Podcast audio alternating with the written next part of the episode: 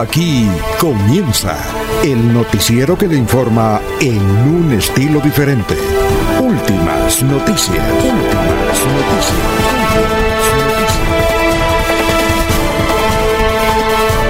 La información analizada por los expertos, sin sesgos, explicada con detalles, sin tanta carreta. Últimas noticias por Radio Melodía, también por Facebook y YouTube Radio Melodía. Director Alfonso Pineda Chaparro.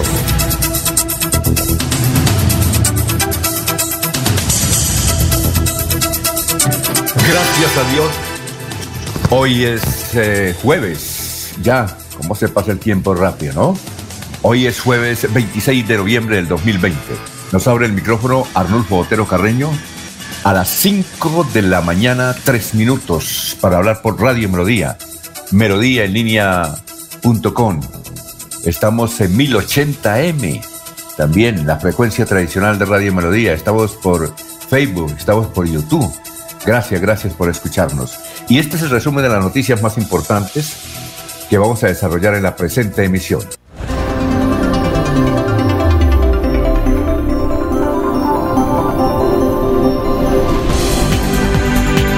Se reabren los teatros tradicionales del área metropolitana de Bucaramanga. Ya en diferentes partes del país lo han hecho. Bien. El área metropolitana, la oficina del área metropolitana, designará el viernes a las 11 de la mañana al nuevo director o directora. Hay mm, tres candidatos.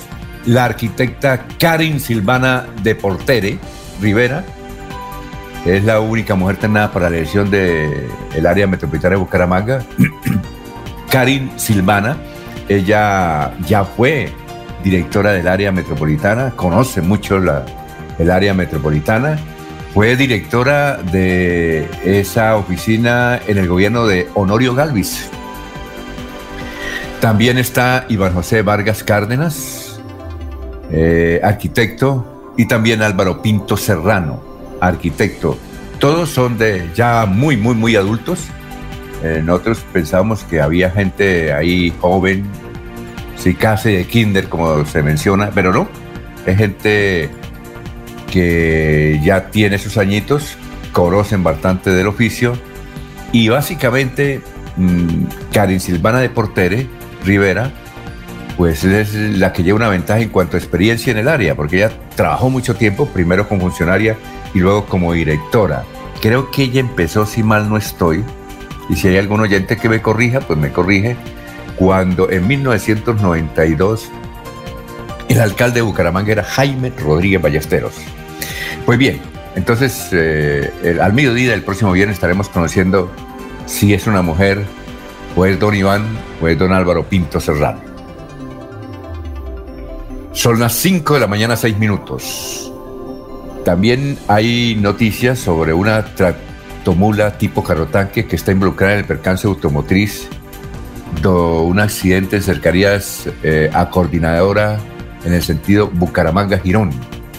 Atropelló a un muchacho en una moto, eh, pereció trágicamente ahí en la vía Girón-Bucaramanga, Henderson o Henderson, Tarazona, 25 años, que conducía su motocicleta HG X83F.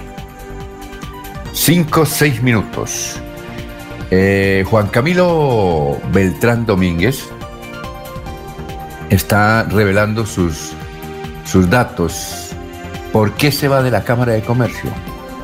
Hoy a las 11 de la mañana en el programa, ah, perdón, a las 11 de la noche, 11 de la noche en el programa de Buena Fuente, eh, a las 11 de la noche, eh, Juan Camilo Beltrán Domínguez revelará todos los detalles de su separación a partir del primero de febrero del año entrante, o del 1 de febrero del año entrante, como dice el profesor Enrique Ordóñez, del 1 de febrero. Entonces estará contando todo eso y también estará respondiéndole a los periodistas eh, algunas críticas que se vienen haciendo, sobre todo a Callair Hernández, eh, del CENFER, de algunos recursos que maneja la Cámara de Comercio, en fin.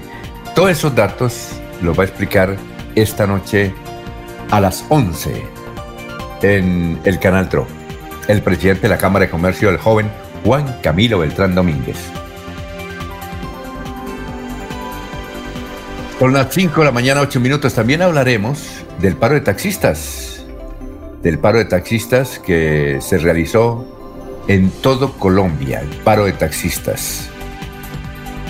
Bien, eh, bueno, ayer cuando estábamos terminando el noticiero, noticiero nos dieron la pésima noticia, la mala noticia, la noticia luctuosa, en el sentido de que había muerto ese gran líder del cooperativismo, Luis Eduardo Torres, que llegó hace más de 40 años a esta cooperativa Comuldesa de los profesores. Eh, nos dicen que esta cooperativa nació en el Ato, en el Ato ahí cerquita del Socorro, y luego se convirtió en una de las mejores, unas cooperativas más grandes de Colombia.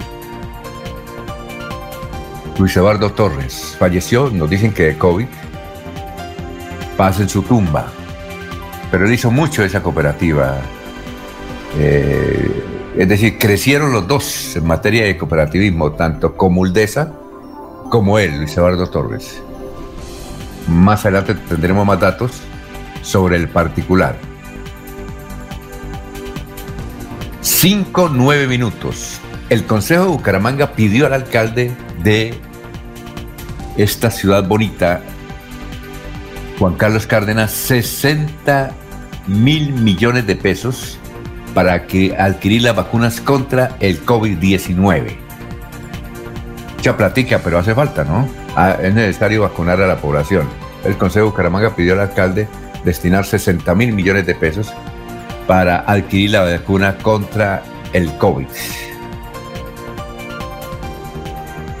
Bueno, eh, a propósito del alcalde, él se refirió a la investigación que le abrió la Procuraduría General de la Nación ¿Recuerdan ustedes esa marcha que hizo, creo que fue un sábado, eh, para protestar por la posible explotación del oro en el páramo de Santurmal?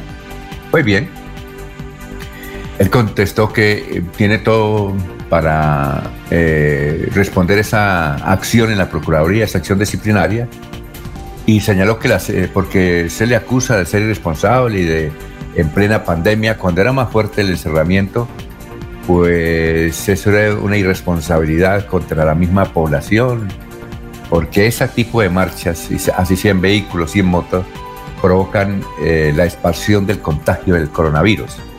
Pero el doctor Juan Carlos Cárdenas dijo lo siguiente, las cifras en materia de COVID en Bucaramanga han sido bajas y vienen en descenso desde el mes de septiembre. Seguiremos trabajando sin descanso por proteger el páramo de Santurbán, así como la protección de la vida y la salud de todos los bumangueses. A propósito, se celebró anoche en la Casa de Nariño, en la Casa Presidencial, el lanzamiento oficial de lo que es Bucaramanga 400 años, que significa mucho esa ley, llevada allá, impulsada por Nubia López, representante del Partido Liberal, eh, ley preparada o es una idea de Edgar Suárez, de Edgar Suárez, que fue diputado a la Asamblea del Departamento de Santander y que la compartió con Freddy Anaya y a su vez con Nubia y la sacaron adelante.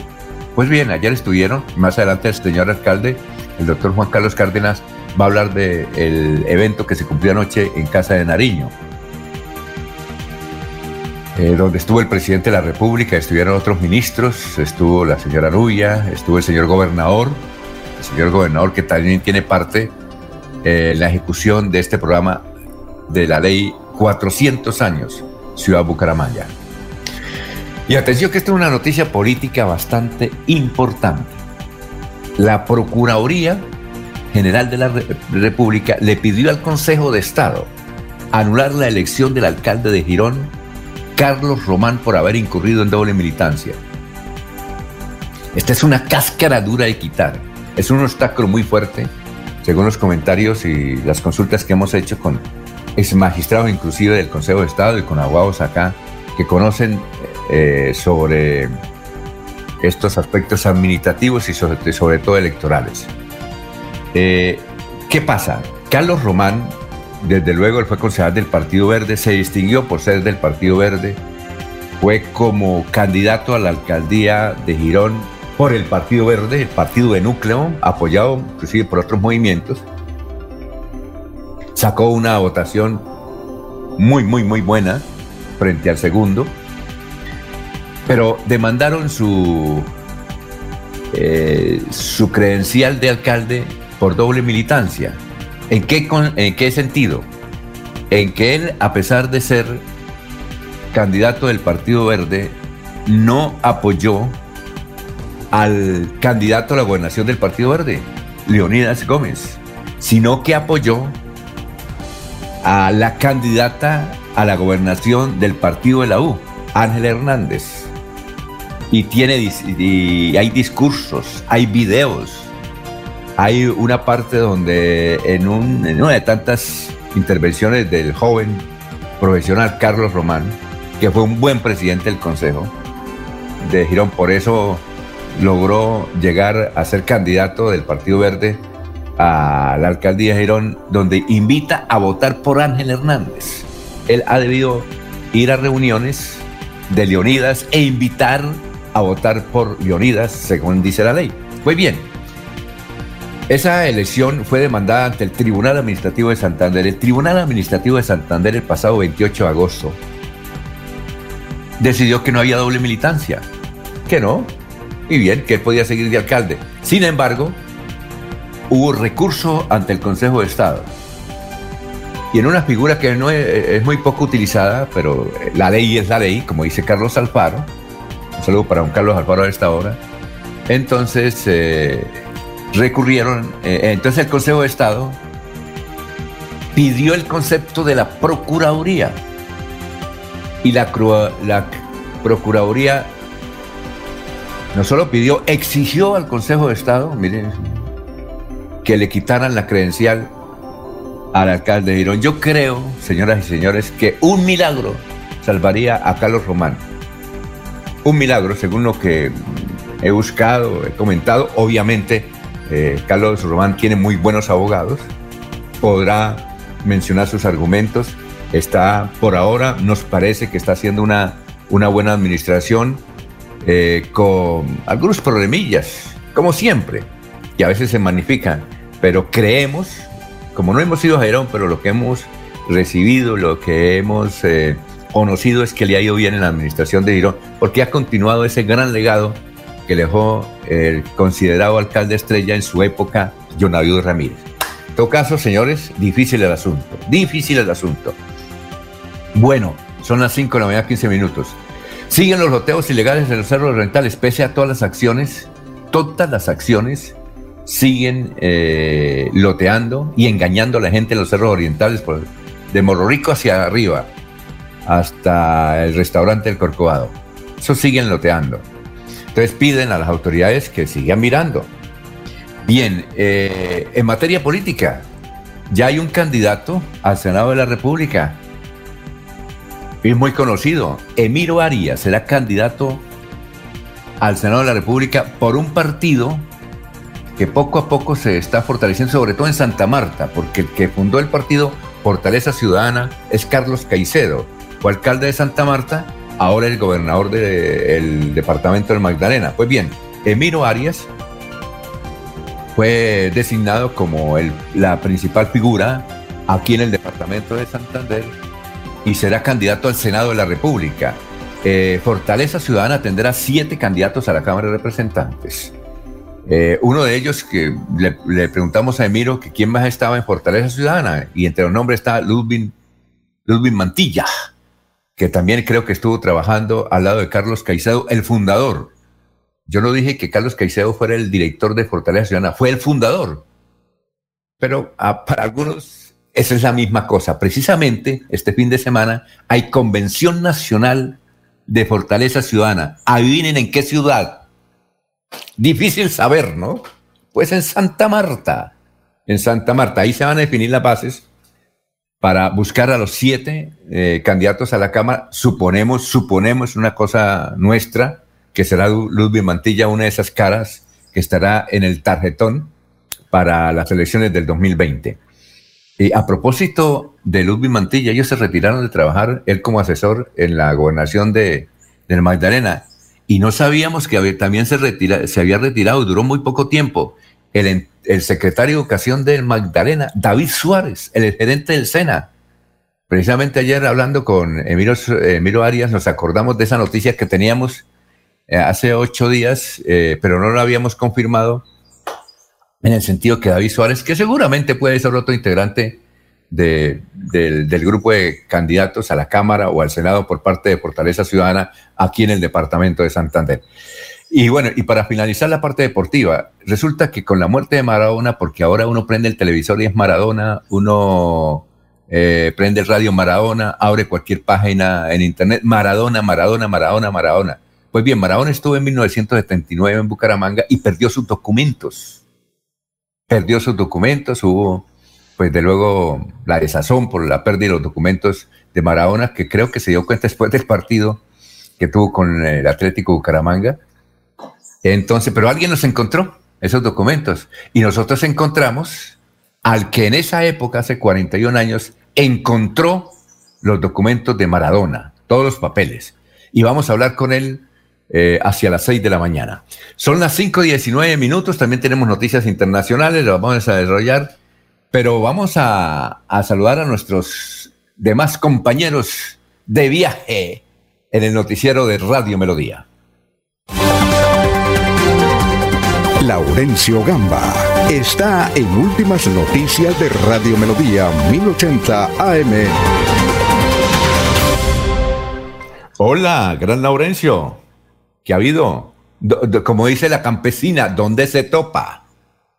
Alfonso, muy buen día para usted y nuestros oyentes de la red mundial, de la autopista de las telecomunicaciones o de la aldea global de la información. Hoy me encuentro aquí frente a la gobernación de Santander, Alfonso, porque hay muchas noticias desde esta área.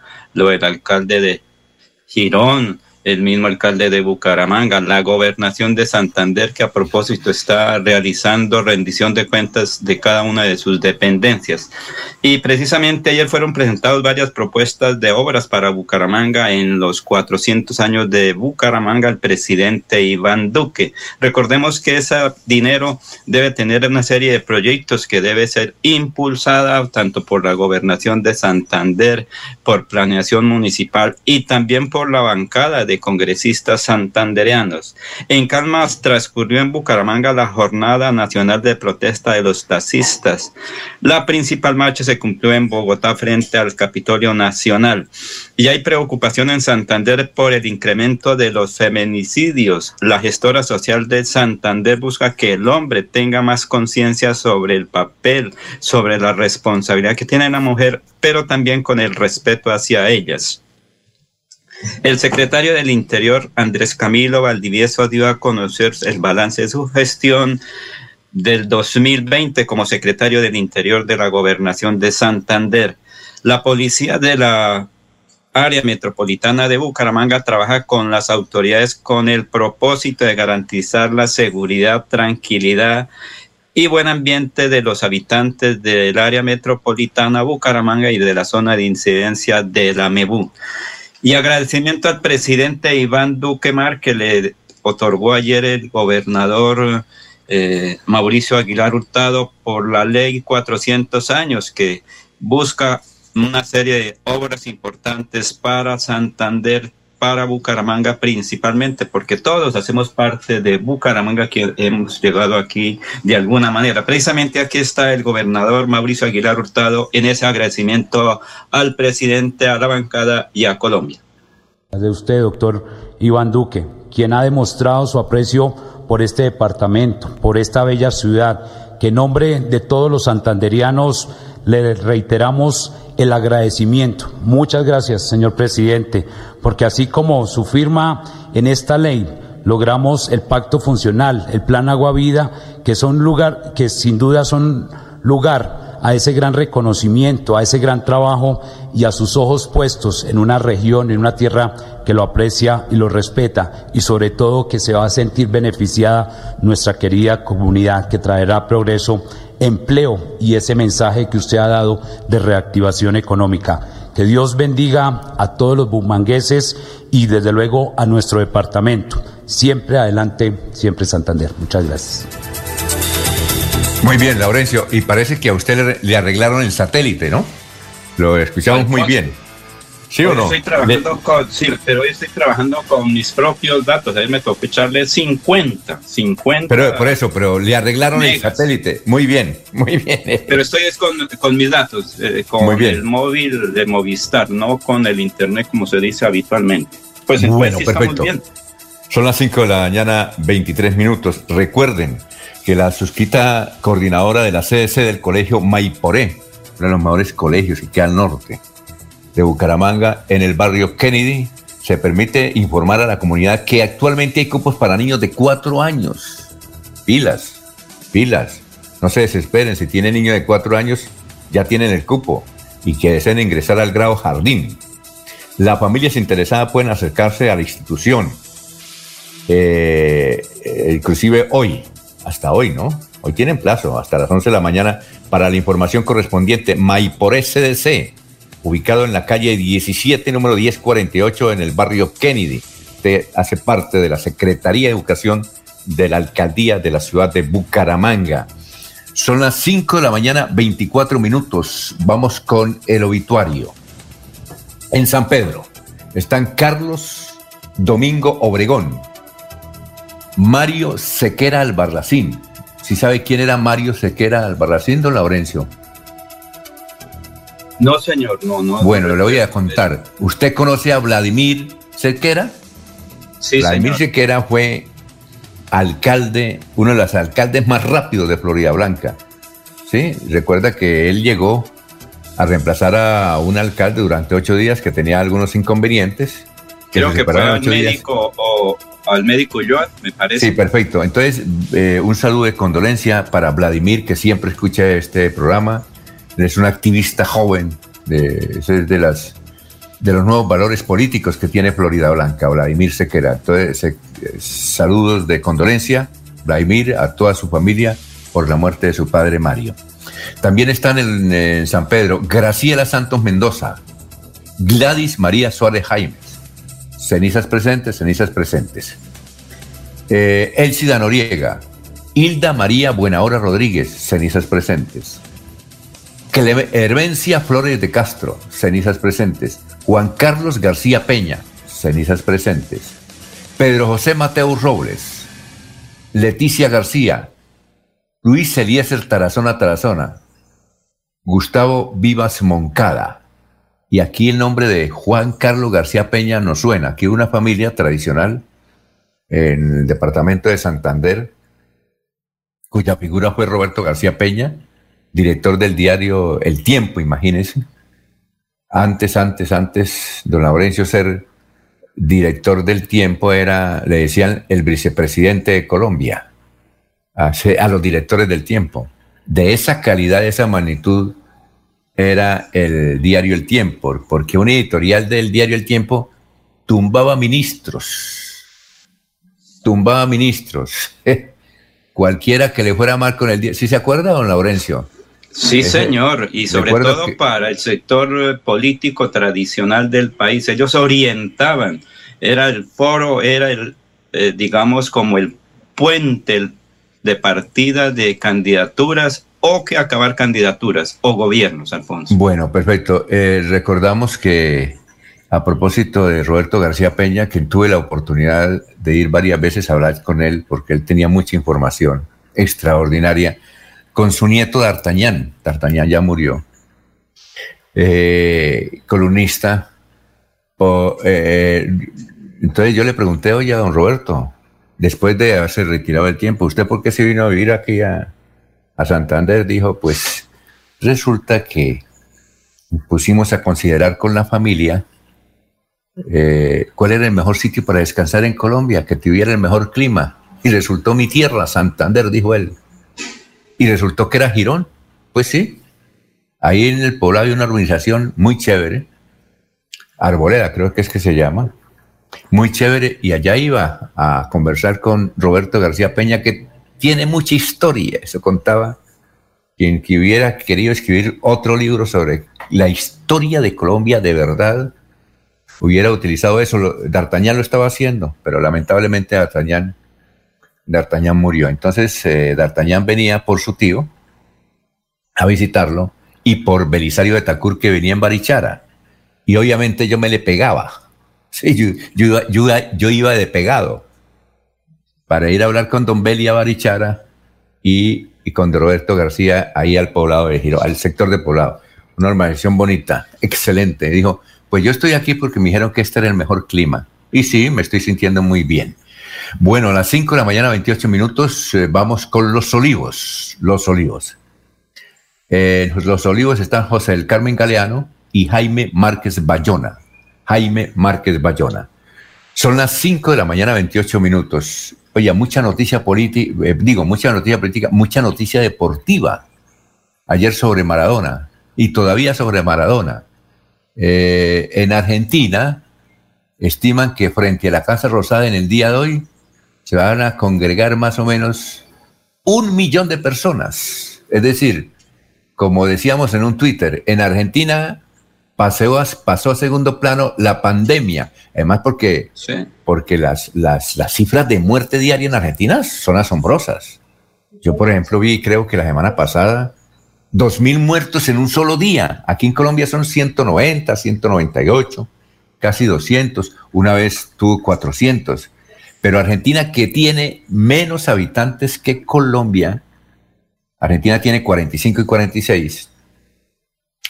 Eh, me, asombré porque la semana pasada tenía dos, eh, perdón, dos mil muertos.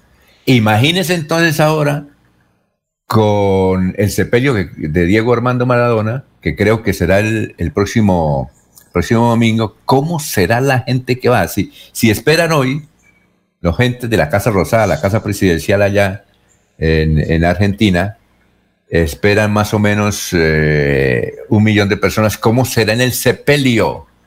Bueno, eh, a propósito, de, sí, a propósito, déjeme decir esto, porque es que ayer vi, y yo estaba convencido así, porque anoche lo vi, en las últimas horas de Maradona. Dijo un periodista desde Argentina, inclusive informando para CNN. Bueno, le preguntaron cuándo fue, cuáles fueron las últimas horas de Diego Maradona, y él contestó, mirando mirando su celular, que seguramente lo tenés escrito ahí, dijo, bueno, él eh, resulta que se acostó a las 11 de la noche, hora de Argentina, 9 de la noche, hora de Colombia, y que luego se levantó por ahí a las 6 de la mañana, se puso a caminar, y que luego entonces se acostó a las 10 y a las eh, eh, una de la tarde, hora de Argentina, él se puso enfermo. No, no es cierto. Acabo de escuchar hace unos instantes en la radio argentina al médico, a un médico que tiene la radio, donde él fue averiguó sobre mm, las últimas horas de Diego Armando Maradona. Y lo que dijo fue lo siguiente, dijo, no es cierto lo que dijeron anoche en la televisión desde Estados Unidos. La verdad es esta. Él, se él estaba ahí con un sobrino y desde luego estaba, tenía dos, eh, perdón, una enfermera eh, eh, tenía un, médico, estaba un vigilante y unos trabajadores de, de oficios varios ahí en, la, casa que es de la hija, además. Entonces, de la hija de Maradona. Entonces, que a las 11 de la noche el sobrino señaló, dijo, mi tío se fue a dormir a las 11 de la noche, 9 de la noche hora de Colombia. Pero eran las 12 del día hora de Argentina, 10, del, 10 de la mañana, hora de Colombia, y Diego no se había despertado. Dijo que Diego no se había despertado.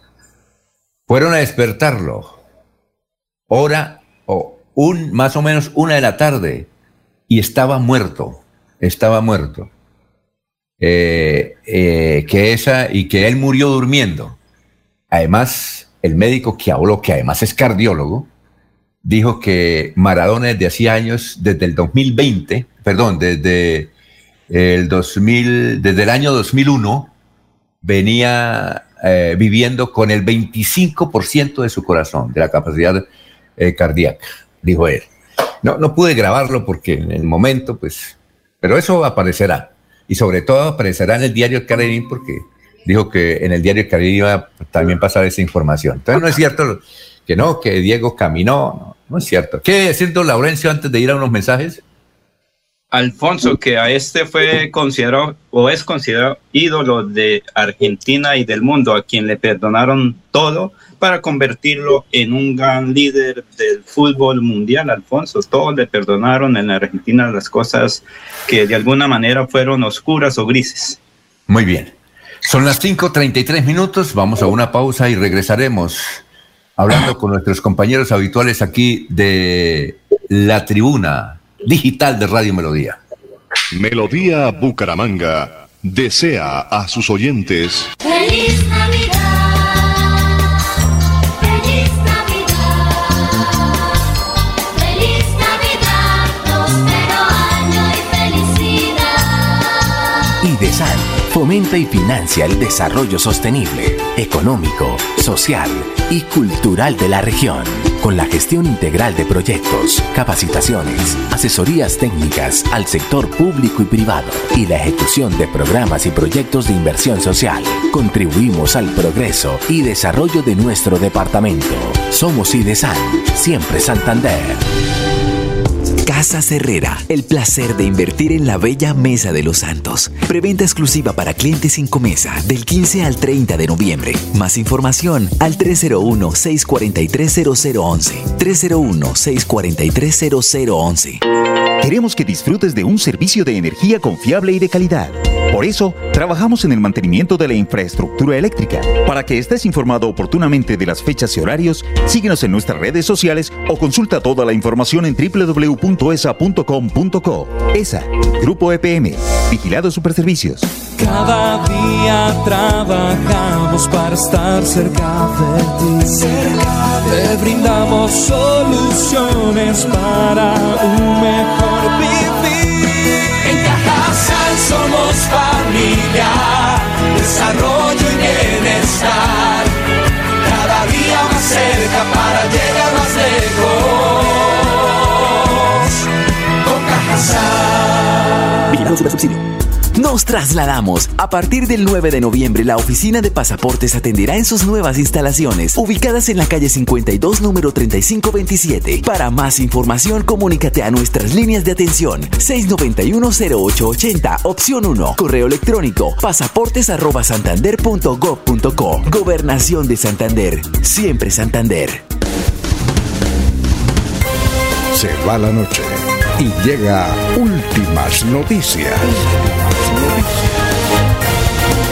Todos los días, desde las 5 de la mañana, empezar el día bien informado y con entusiasmo.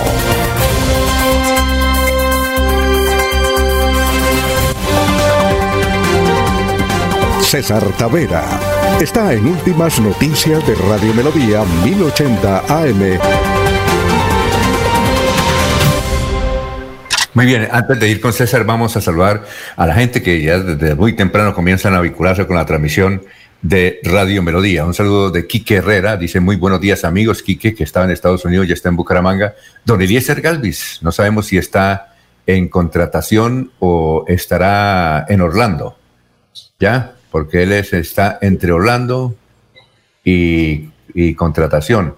Lo que le sucede a don Gustavo Pinilla, que él a veces está en Girón y otras en Zaragoza. Entonces, no sé, hay que preguntarle de dónde nos escriben. Eh, Eliezer nos dice, hoy es el, buenos días, hoy es el Día de Acción de Gracias, la celebración más importante del pueblo norteamericano, eh, del pueblo norteamericano. A propósito, ayer hubo un interesante, una interesante crónica de Univision donde los norteamericanos decían, un día de acción de gracias sin abrazos no es día. Sí, y no es de acción. Nos saluda también Dora, Blan Dora Viviana Solano Dados. Gracias, Dora Viviana Solano Dados. Gerardo Gómez Jorero. Buenos días, feliz jueves sacerdotal. ¿Será que don Gerardo Gómez sacerdote dice, buenos días, feliz jueves sacerdotal desde Alto Viento 2? Los saludamos. Muy bien, vea. Tenemos tal vez en nuestros oyentes algún sacerdote.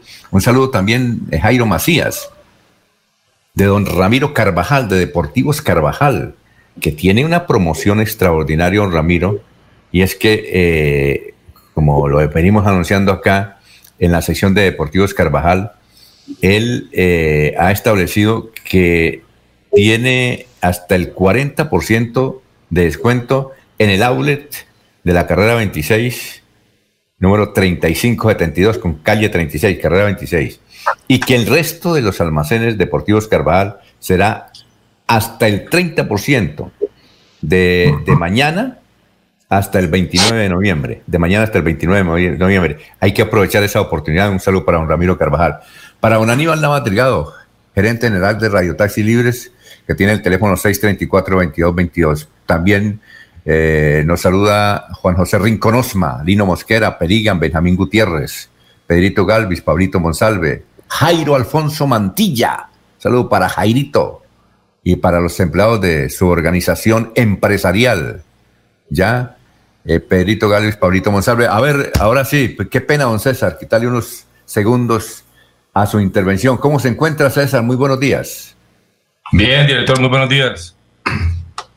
¿Qué ha habido? Buenos días a todos, a todos los oyentes y buenos días a los compañeros ¿Qué que hay de están ahí, nuevo? a Laurencio. Bien, director, bien. A los ¿Cómo amigos suyos, a los ¿Cómo empieza el día? Eh, está como caliente, ¿no? no, usted, ¿cómo empieza el día? Ajá, muy bien. Ayer, Eh, ayer, lo en- ayer no le envió saludos. No arrancó Ayer tan le- fresco como. Ayer, ayer le envió saludos un cubano, no sé si amigo suyo, se llama Víctor. Yo envíenmele saludos a César Tavera, que muy buena la efeméride sobre Fidel Castro. Bueno, Por- muchas gracias por oírnos y por, por, por, por- por- ¿cómo se llama? Por agradecer, recordar a, sus, a su gente. Gracias. Ah, muy bien. Bien, César, ¿qué, qué día es hoy? Hoy es el día, hoy es el día mundial del olivo.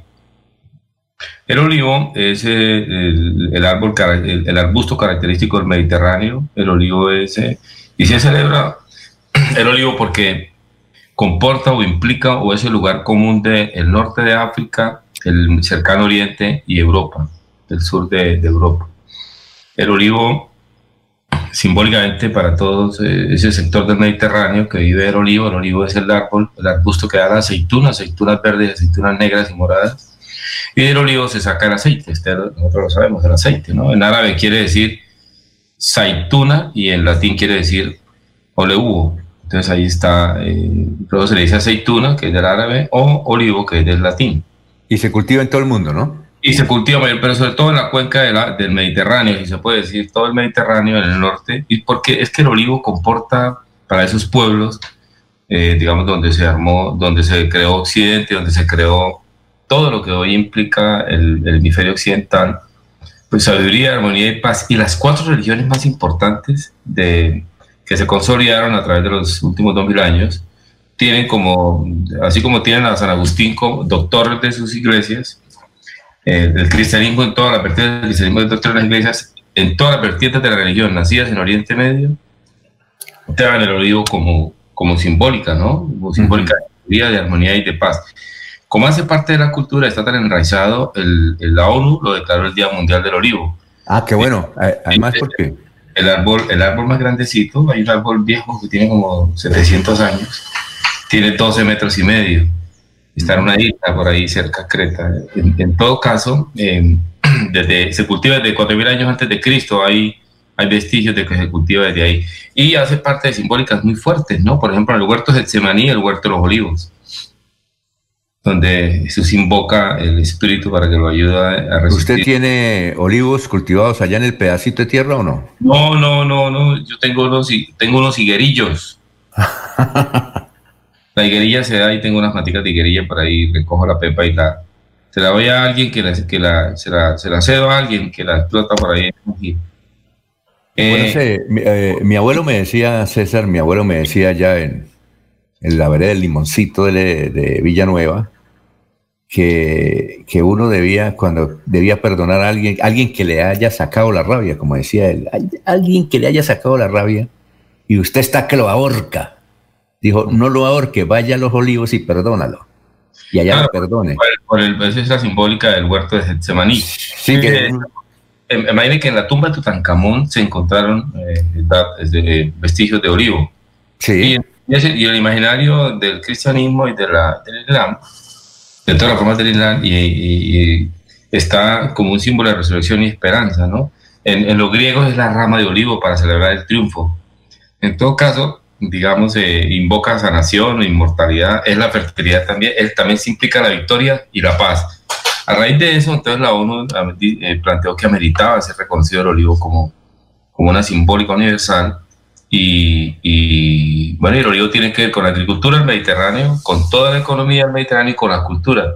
Entonces el arbusto es realmente casi un tótem, dice el psicoanálisis, ¿no? Es un referente de la cultura y ayuda a sembrar paz, a hacer economía y a, y a mejorar la vida humana, ¿no? Ese, ese- y quería destacarlo hoy y me parece eh, súper llamativo que la ONU le peso a eso, ¿no? Aquí en, en América Latina estamos en mora de reconocer la importancia de, la, de algunos árboles en la vida de, la- de los latinoamericanos. Un día como hoy, eh, para la cultura, que quiero destacar que nació Ilona Staller.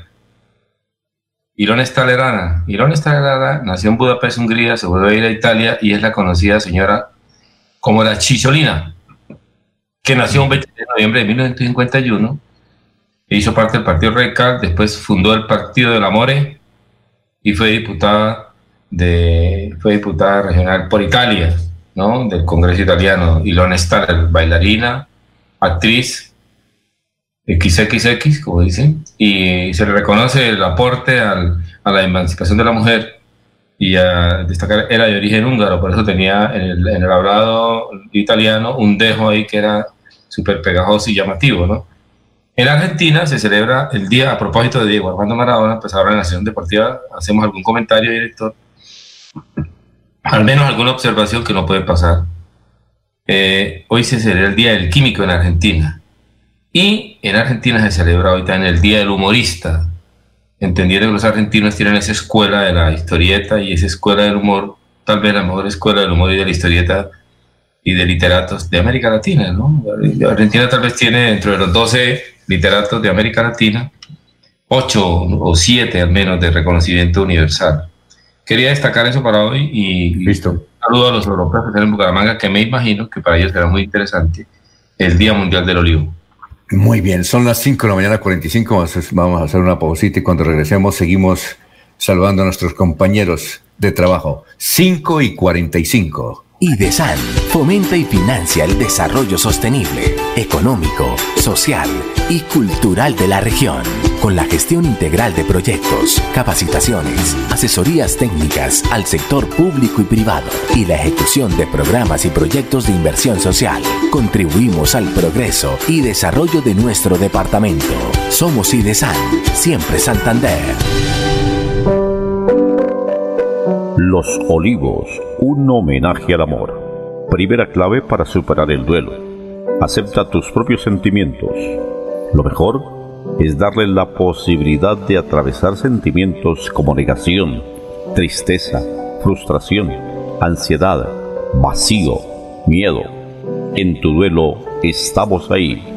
Los Olivos, los Olivos. IDESAN fomenta y financia el desarrollo sostenible, económico, social y cultural de la región, con la gestión integral de proyectos, capacitaciones, asesorías técnicas al sector público y privado y la ejecución de programas y proyectos de inversión social. Contribuimos al progreso y desarrollo de nuestro departamento. Somos IDESAN, siempre Santander. Casa Herrera, el placer de invertir en la bella Mesa de los Santos. Preventa exclusiva para clientes sin comesa del 15 al 30 de noviembre. Más información al 301-643-0011. 301-643-0011. Por años hemos soñado con mejores días, con viviendas dignas para todos, con más y mejores espacios deportivos, con programas para la gente. Pero ya no tendremos que soñarlo, vamos a vivirlo. Con una inversión de 1.7 billones de pesos en proyectos de conectividad e infraestructura para el desarrollo económico, le abrimos camino al progreso. Gobernación de Santander, siempre Santander. Se va la noche y llega últimas noticias. Todos los días, desde las 5 de la mañana, empezar el día bien informado y con entusiasmo.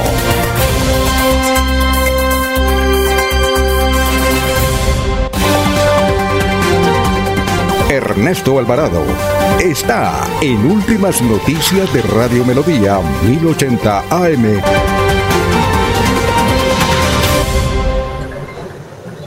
Bueno, eh, antes de ir con don Ernesto, aquí varios comentarios, entre ellos Gerardo Gómez Porero dice, no soy sacerdote, soy pensionado de la distinta caja agraria. Ah, bueno, es que como dice que un jueves, un saludo y un jueves sacerdotal, pensé que usted, don Gerardo, eh, era sacerdote, pero sigue ahí en sintonía, no se cambie. A ver, don Ernesto, ¿cómo se encuentra?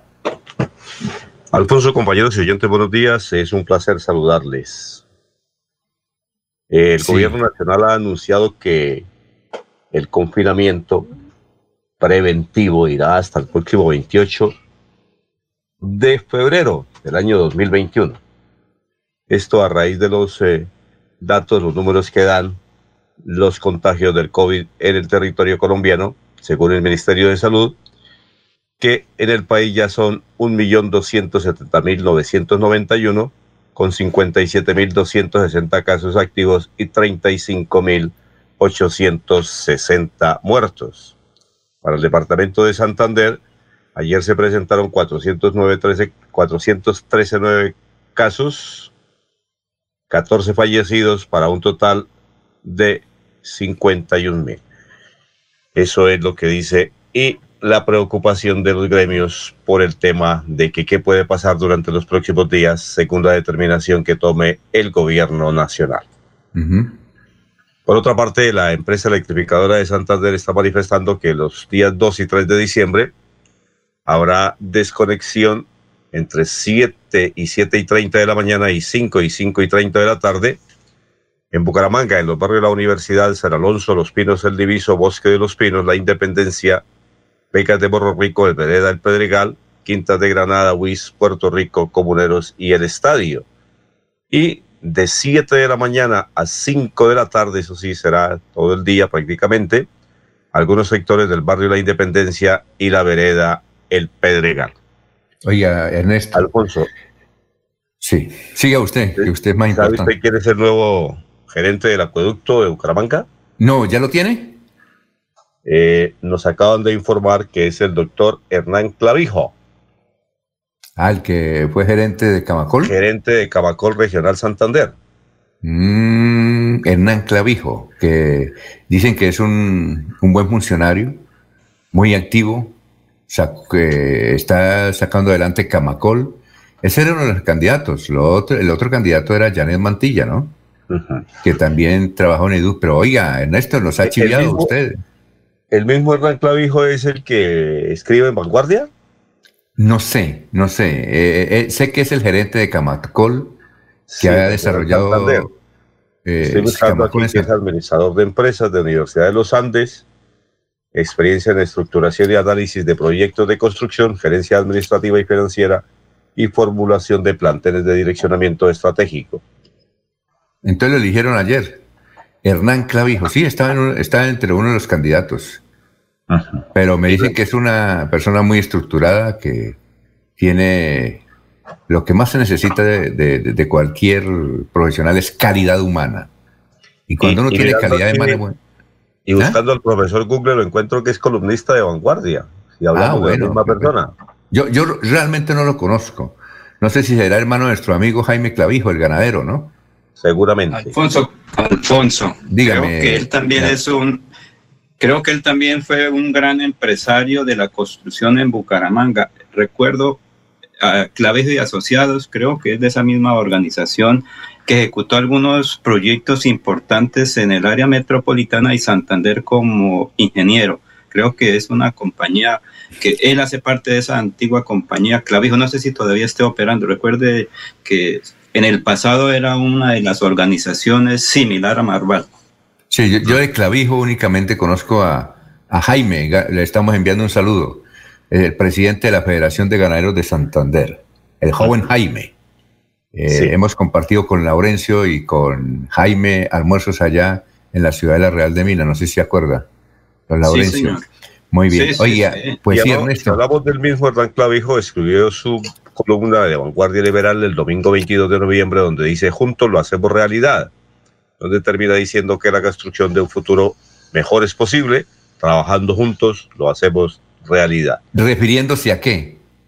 Eh, al tema de cómo está el te- la situación del territorio colombiano, del país, Ah, las grandes dificultades que hay con la pandemia, y Sí, porque sí, dice sí. que este ha sido un año de grandes dificultades, las pandemias y sus consecuencias a nivel económico social han amplificado una problemática histórica de desigualdad y pobreza, fruto de la corrupción y la falta de inversión y escasez y escaso de oportunidades por parte del Oye, Estado. eh, Ernesto, a propósito de la electrificadora de Santander, es que eh, entiendo que presentaron o ya está próximo a aprobarse un congreso, un- una ley en el Congreso de la República que ojalá la aprueben, ojalá la aprueben. Y es que para el caso de la energía, el proyecto indica que los hogares colombianos pueden elegir qué entidad de energía eléctrica eh, le debe prestar a uno el servicio. Es decir, uno, ¿qué entidad de servicio de energía eléctrica quiere que le presten a uno en su, en su, para su casa? Eso sería interesante. Sería interesante porque, por ejemplo, entonces ya la- se pone a competir entre ellas y el beneficiado es el usuario. Entonces ahí sí, la mejor empresa y la electrificadora de Santander está en una- entre una de las mejores de Colombia. Eh, si comparan la electrificadora con otros departamentos, estamos aquí muy bien. Claro que a veces nos sale la piedra porque le da la luz o X. Perfecto tampoco puede ser uno, ¿no? Pero la electrificadora de Santander está bien rankeada. Entonces, eh, seguramente, si el señor ministro de Hacienda eh, deja pasar ese proyecto, vamos a tener eh, cosas como que por usted, don Ernesto, puede elegir qué entidad, la electrificadora de Santander o otras entidades prestadoras de servicio de energía, pueden llevar luz a su casa. Eso sería interesante, ¿no les parece? Pues supremamente interesante, ¿no? Claro, porque claro. Pero, Alfonso- la oportunidad de escoger el operador. Porque esa competencia a- escoge su operador de celular, su operador de televisión, también podría tomar su operador de energía. Y en ese orden de ideas usted busca qué le conviene más y quién le presta el mejor servicio. Porque, por ejemplo, eh, hace como un mes, yo estaba berraco que el servicio de Internet, claro, me lo, lo habían suspendido en, en- en todo el sector. Que es que por una falla de aparatos de, de los, eh, bueno, de los modem, que creo que es modem que se llama, de los que tienen un Internet. Entonces fui a retirarme. No, eso no, eso me convencieron de que no me retiraran. Y me dijeron, bueno, ¿usted cuánto paga? Tanto. Mire, le vamos a rebajar a tanto. ¿Le sirve? Sí, señor. Y además me dieron otros canales de televisión. Yo creo, claro que de televisión poco veo, pero me dieron otros canales de televisión. ¿Sí? Y chévere, y me vine. Entonces supongo que cuando sea la luz, como hay competencia, entonces uno va a la electrificadora de Santander, no vengo a retirarme, porque resulta que X compañía me está llamando. A mí me estaba llamando Movistar, eso me hacían 20 llamadas diarias. Parece que Movistar tiene la base de datos de claros y cuando hay insatisfacción eso lo llama. Me llamaban 20. Debió, haber- debió haber aceptado Movistar. Oiga, venga, no, por el cabo. Y cuando estaba allá, gracias a Dios, me, me apareció la llamada de Movistar. Entonces le dije a la, a la señorita, conteste usted, porque cree que soy, lo estoy inventando. Dios tiene razón. Le dije, vea, y no le pido más, ¿no? Y me vine contento y me cambiaron todo y, ¿no? Y casi, casi me dan dulces, casi me invitan a almorzar. Entonces supone uno que si, si permite eh, el Estado, el gobierno, porque el Congreso ya lo, lo- creo que lo aprobó, de que uno puede elegir qué empresa electrificadora le presta a uno el servicio o no. Quiere decir, Laurencio. Pero, Al- pero Alfonso, recuerde que la infraestructura eléctrica es propiedad, por ejemplo, en Santander de la empresa electrificadora. Si la otra que va a comercializar, porque se llama comercialización, no tiene convenio con la empresa electrificadora de Santander, así sea muy ideal, sea muy bueno, pero lo real es una cosa, si no hay convenio con la empresa electrificadora de Santander que tiene la infraestructura, la postería, los cables, pues no les puede llegar a usted, porque es que es- siempre usted recuerde que eh, los servicios, por ejemplo, de telefonía, de internet, si no hay infraestructura en el sector correspondiente a su operador, le dicen, perdone, pero no tenemos la infraestructura correspondiente para su sector, eh, por ahora no podemos atender su reclamo, su eh, deseo. Entonces así puede pasar en el futuro. Bueno, si no hay ese veámoslo. sistema... Sí, pero Laurencio. Alfonso, eso es lo ideal, eso es lo ideal, pero Lo- lo, real lo- es lo otro. Si no hay la infraestructura, Laurencio. por más que se apruebe, no se puede, Alfonso. Laurencio, sí se puede por lo siguiente. La señorita que me estaba, que una vez yo le contesté de tanto bregar, de Movistar, la señorita, porque yo le dije, bueno, pero ustedes eh, ofrecen el mejor servicio, ¿cómo, ¿cómo me garantizan? Dijo, nosotros somos dueños de la red. Dije, "Y claro, dijo, no señor. ¿Usted se acuerda de Telebucaramanga, sí?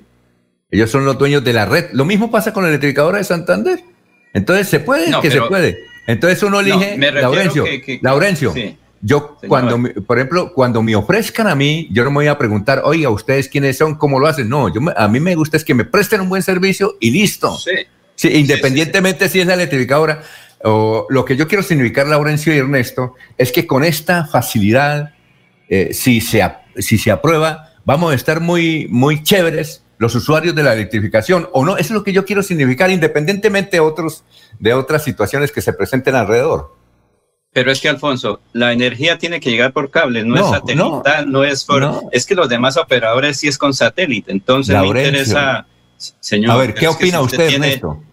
Sí, claro, un- Laurencio, un a ver, Platón ¿qué puede llegarle la, el- la- la información, pero la energía tiene que ser por cables físicos, por corriente alterna o directa, o no se puede por satélite.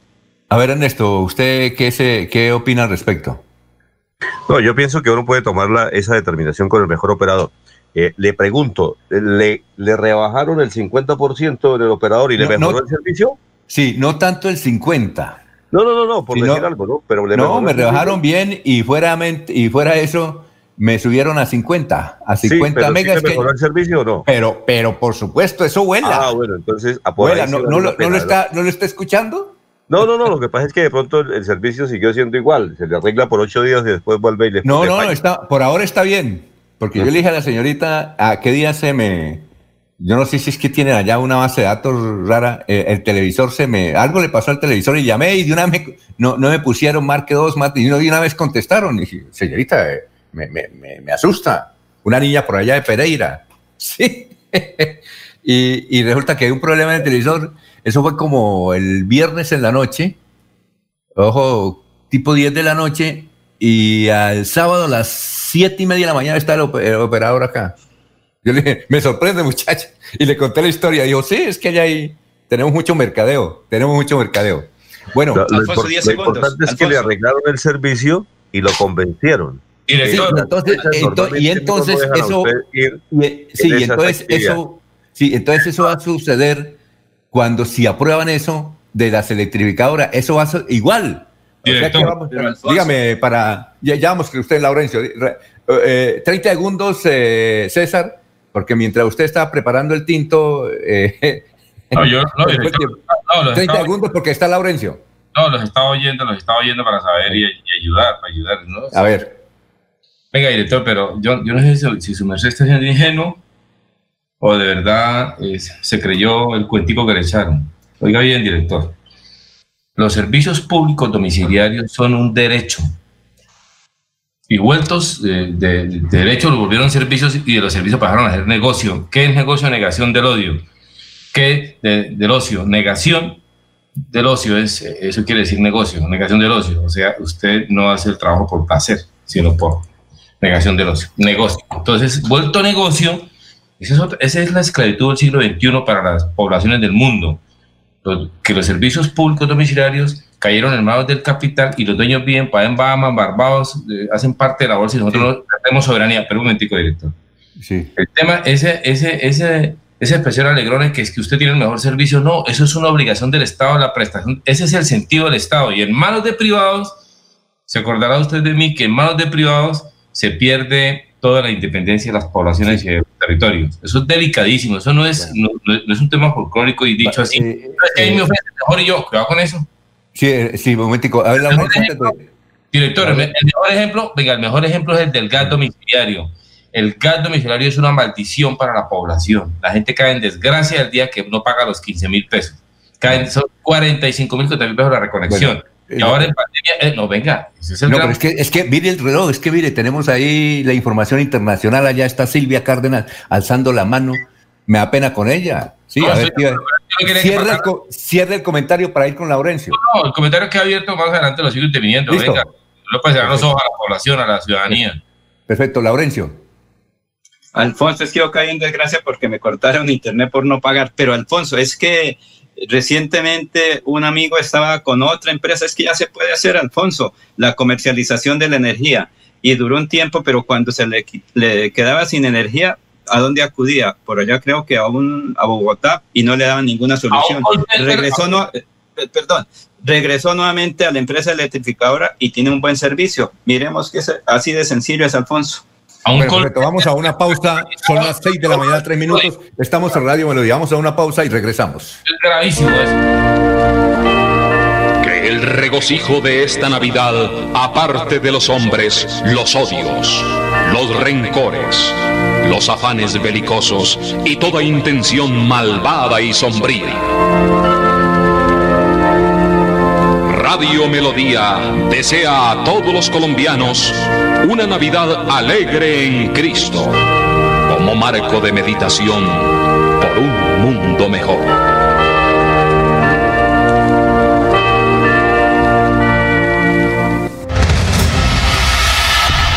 Santander combate la criminalidad. Con operativos contundentes logramos 9.000 capturas, 40 bandas criminales desarticuladas, 7.5 toneladas de alucinógenos incautados y 522 armas de fuego confiscadas en todo el departamento. Seguimos trabajando por su seguridad. Gobernación de Santander. Siempre Santander. Casas Herrera, el placer de invertir en la bella Mesa de los Santos. Preventa exclusiva para clientes sin comesa del 15 al 30 de noviembre. Más información al 301-643-0011. 301-643-0011. Un especial saludo a los habitantes de Bucaramanga y Santander. Les habla el doctor Javier Aristizábal. He investigado las plantas medicinales colombianas por 20 años. He creado la terapéutica natural al altel para tratar las principales enfermedades de los colombianos. Estoy con ustedes de 10 y 30 a 11 de la mañana por esta emisora. Estoy seguro que lograré cosas interesantes en la salud de todos ustedes. Queremos que disfrutes de un servicio de energía confiable y de calidad. Por eso, trabajamos en el mantenimiento de la infraestructura eléctrica. Para que estés informado oportunamente de las fechas y horarios, síguenos en nuestras redes sociales o consulta toda la información en www.esa.com.co. ESA, Grupo EPM, Vigilado Superservicios. Cuando pienses en amor, pasión, piensa en mí, Damiana. Pide ahora mismo tu tableta de Damiana para que disfrutes al máximo de una relación sexual con toda la energía, vitalidad y que te permita durar el tiempo que tú quieras. Damiana, pídela a domicilio en Bioalterna 643-6636 o al celular 321-441-6668. Bioalterna, calle 55 31 17, Barrio Antiguo Campestre, Bucaramanga. En Radio Melodía, últimas noticias. Las noticias de la hora, las noticias de la hora. Saludos, Silvia Cárdenas les presenta las UCI Noticias y Paz. La legalización de la marihuana recreativa para uso adulto pasó su primera prueba. Los promotores de la iniciativa advirtieron que no buscan promover el consumo del cannabis. La alcaldesa de Bogotá, Claudia López, se pronunció sobre el Día Internacional de la No Violencia contra la Mujer y dijo que entre más libertad y protagonismo tengan, más difícil será el panorama de la violencia. En ese sentido, hizo un llamado a seguir adelante con cambios sociales al respecto. Una embajadora señalada de mal manejo de recursos fue enviada a Finlandia. Adriana del Rosario Mendoza habría pagado gastos personales como representación siendo embajadora, situación que conocía la Cancillería. Santa María de la Luz, Tierra de Agua, regresa.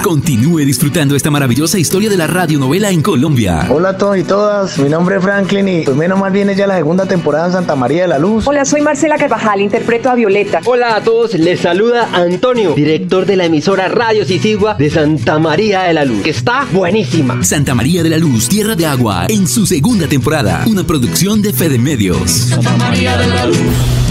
En el mundo, Escocia votó hoy a favor de ofrecer acceso gratuito universal a los productos menstruales. Es el primer país en el mundo que ofrecerá toallas y tampones gratis. Y en los deportes, la causa de la muerte de Diego Armando Maradona no posee más que características naturales y en su cuerpo no se advirtió ningún signo de criminalidad o violencia, informó la Fiscalía de Argentina.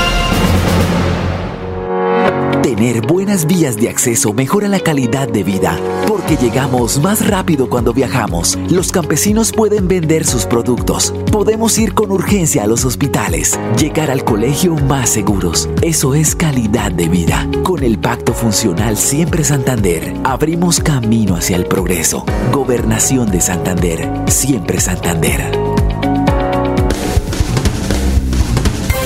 Se va la noche y llega últimas noticias.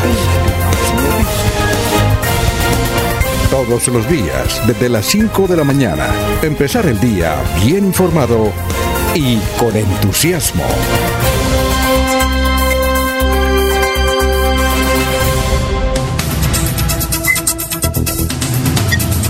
Son las 6 de la mañana, 8 minutos, estamos en Radio Melodía. Gustavo Pinilla Gómez dice, además de la ESA, ¿qué otro operador hay en Bucaramanga o Santander? Toca con la ESA a la fuerza. Edwin Díaz dice, buenos días, señores, ojalá sea también con el gas que llegara competencia. Eh, William Flores Riátiga, buenos días, Ernesto. Eh, Gustavo Pinilla, Hernán Clavijos dice, está de acuerdo y que, ah, que Hernán Clavijo apoya la explotación minera en Páramo de Santo Juan. Tenemos que entrevistar a, pues si lo nombran, si, lo nombraron, eh, queremos confirmar la información que nos dio don Ernesto Alvarado, si Gustavo Pinilla, perdón, si Hernán Clavijo fue eh, eh, elegido ayer nuevo gerente en propiedad por uno o por tres años o por cuatro años como era anteriormente. Pero eh, escuchen esta historia, don César, don Laurencio y oyentes de Radio Melodía. En 1979 Maradona estuvo en Bucaramanga, estuvo jugando con el Atlético Bucaramanga, 1979. Y ocurrió un episodio en esa oportunidad y es que se le perdieron los documentos. Eh, e- en esa época era muy difícil y era un lío que se le perdiera a alguien los, documentos en un país extraño. Ahora, pues, no es tan complicado por el Internet y por todos esos apoyos digitales que hay, no es tan, no es tan complicado. Eh, pero en esa época, eso, es- era un lío. Inclusive en esa época, hacer una llamada a otro país era una victoria. Uno llamaba, por ejemplo, a Argentina y ya, uy, sí, usted llamó a Argentina y cómo fue y cómo le contestaron, porque era una novedad, que ahora es, es, es una cuestión cotidiana. Pero esa oportunidad, el asunto es que a Diego Armando Maradona se le perdieron los documentos.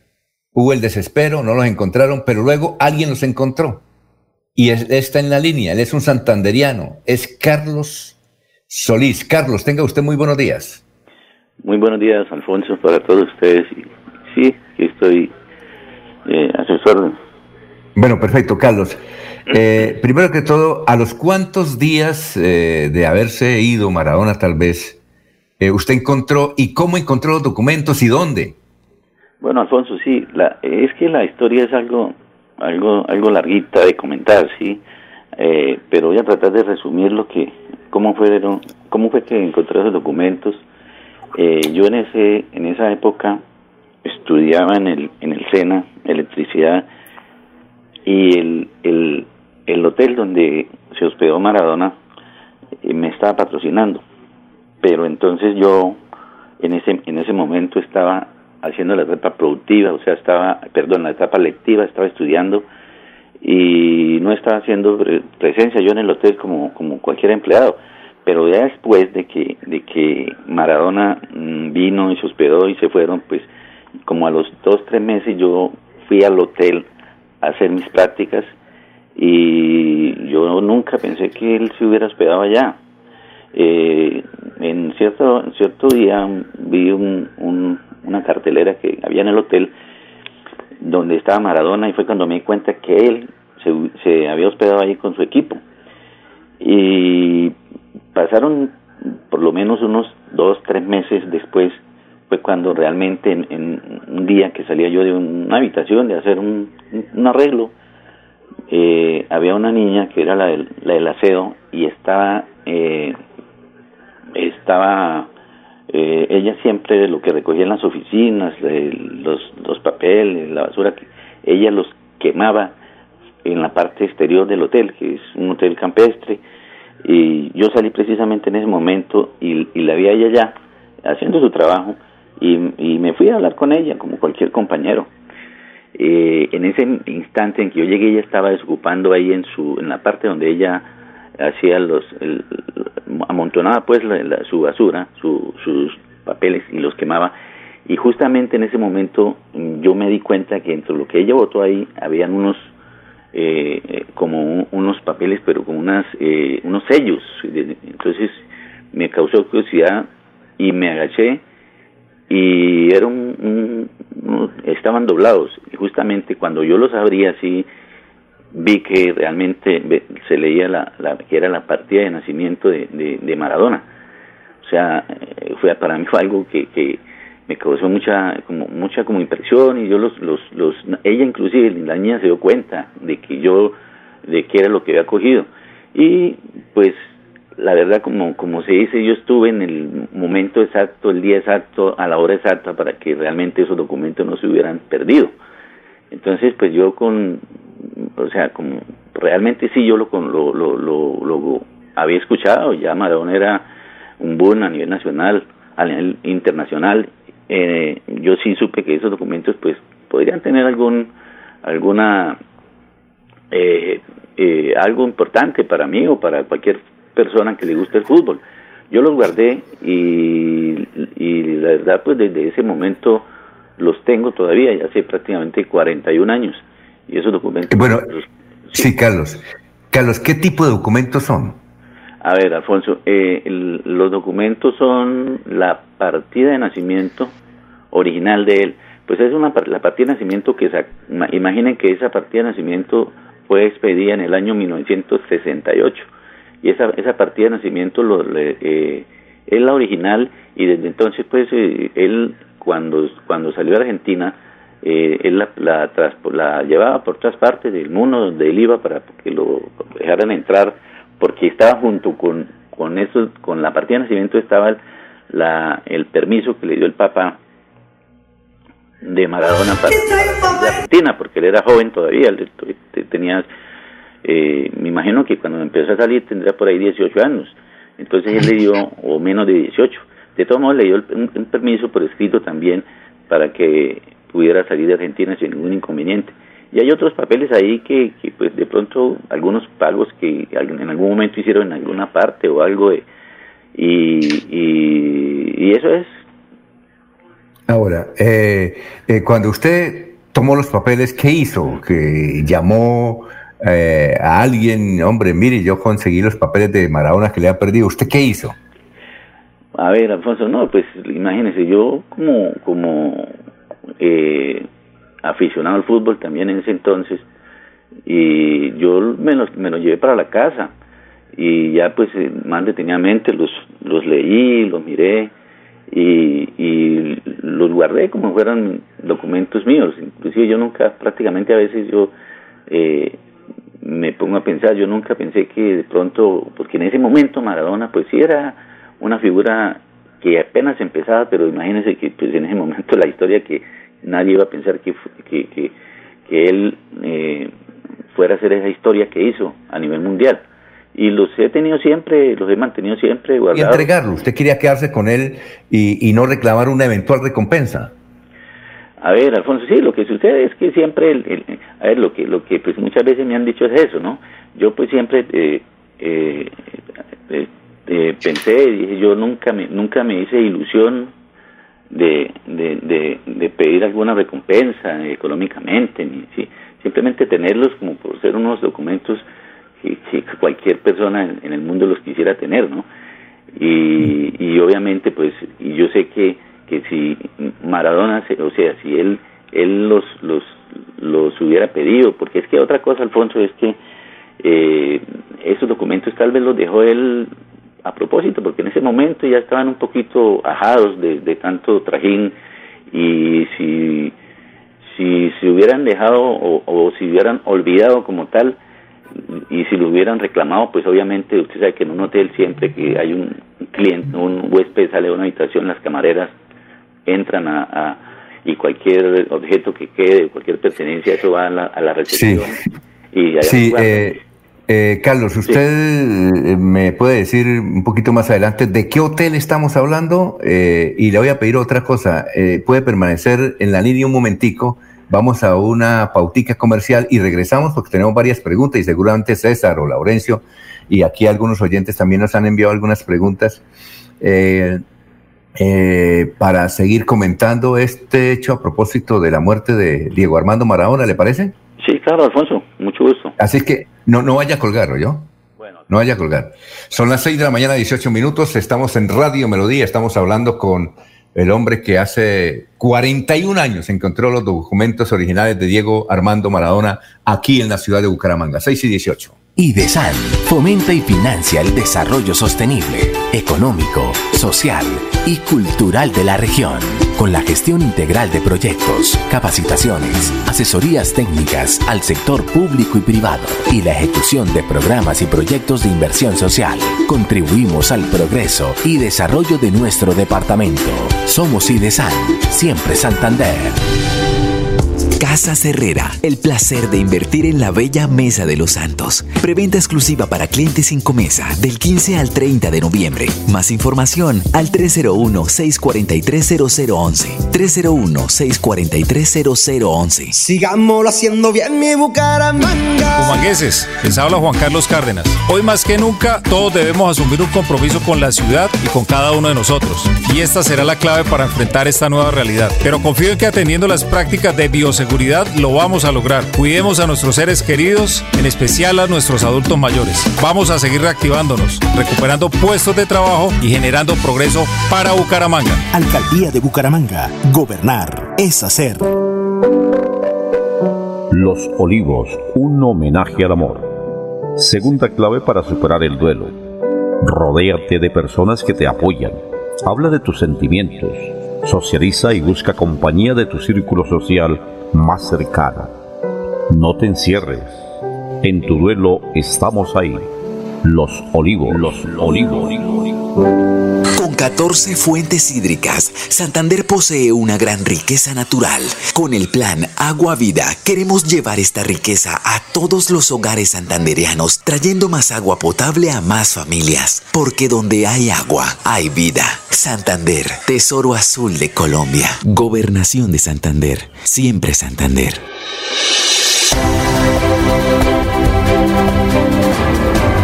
Información y análisis. Es el estilo de Últimas Noticias por Radio Melodía 1080 AM.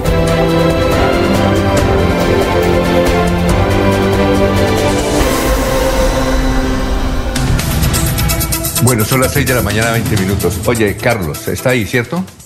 Sí, Alfonso. Sí, señor. Bueno, eh, estamos hablando con Carlos Solís. Alfonso. El hombre, sí, ya vamos, ah, ya vamos con su pregunta, Laurencio.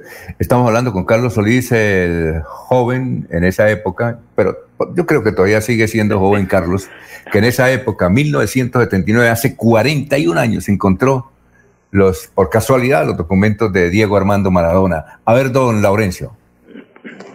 Eh, Carlos, buen día, pero recordemos que eso se llama retención de documentos de un extranjero y su deber en ese momento era haber informado al gerente del hotel donde usted estaba prestando sus servicios para la responsabilidad, porque recuerde que cuando uno llega a un hotel local, primero le dicen cualquier cosa que le quede aquí respondemos, después lo llamaremos o le informamos.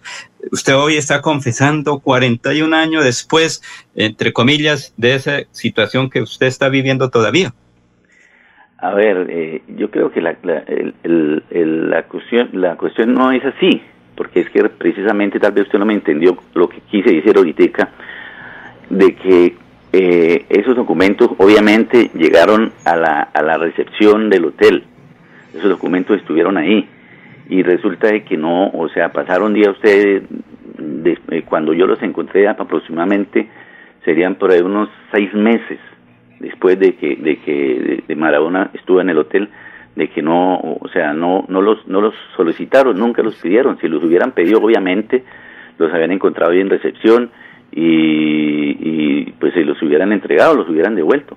Pero tal vez yo creo que el, eh, ya ese ya no los estaban tal vez utilizando, no los estaban no los estaban exigiendo tal vez y, y eso es lo que pienso yo, pero no, obviamente todo se hizo perdón, todo se hizo normal en lo que sucede en un hotel. Una, de las camareras los encontraron, lo llevaron a recepción y allá duraron todo ese poco de tiempo, ¿sí?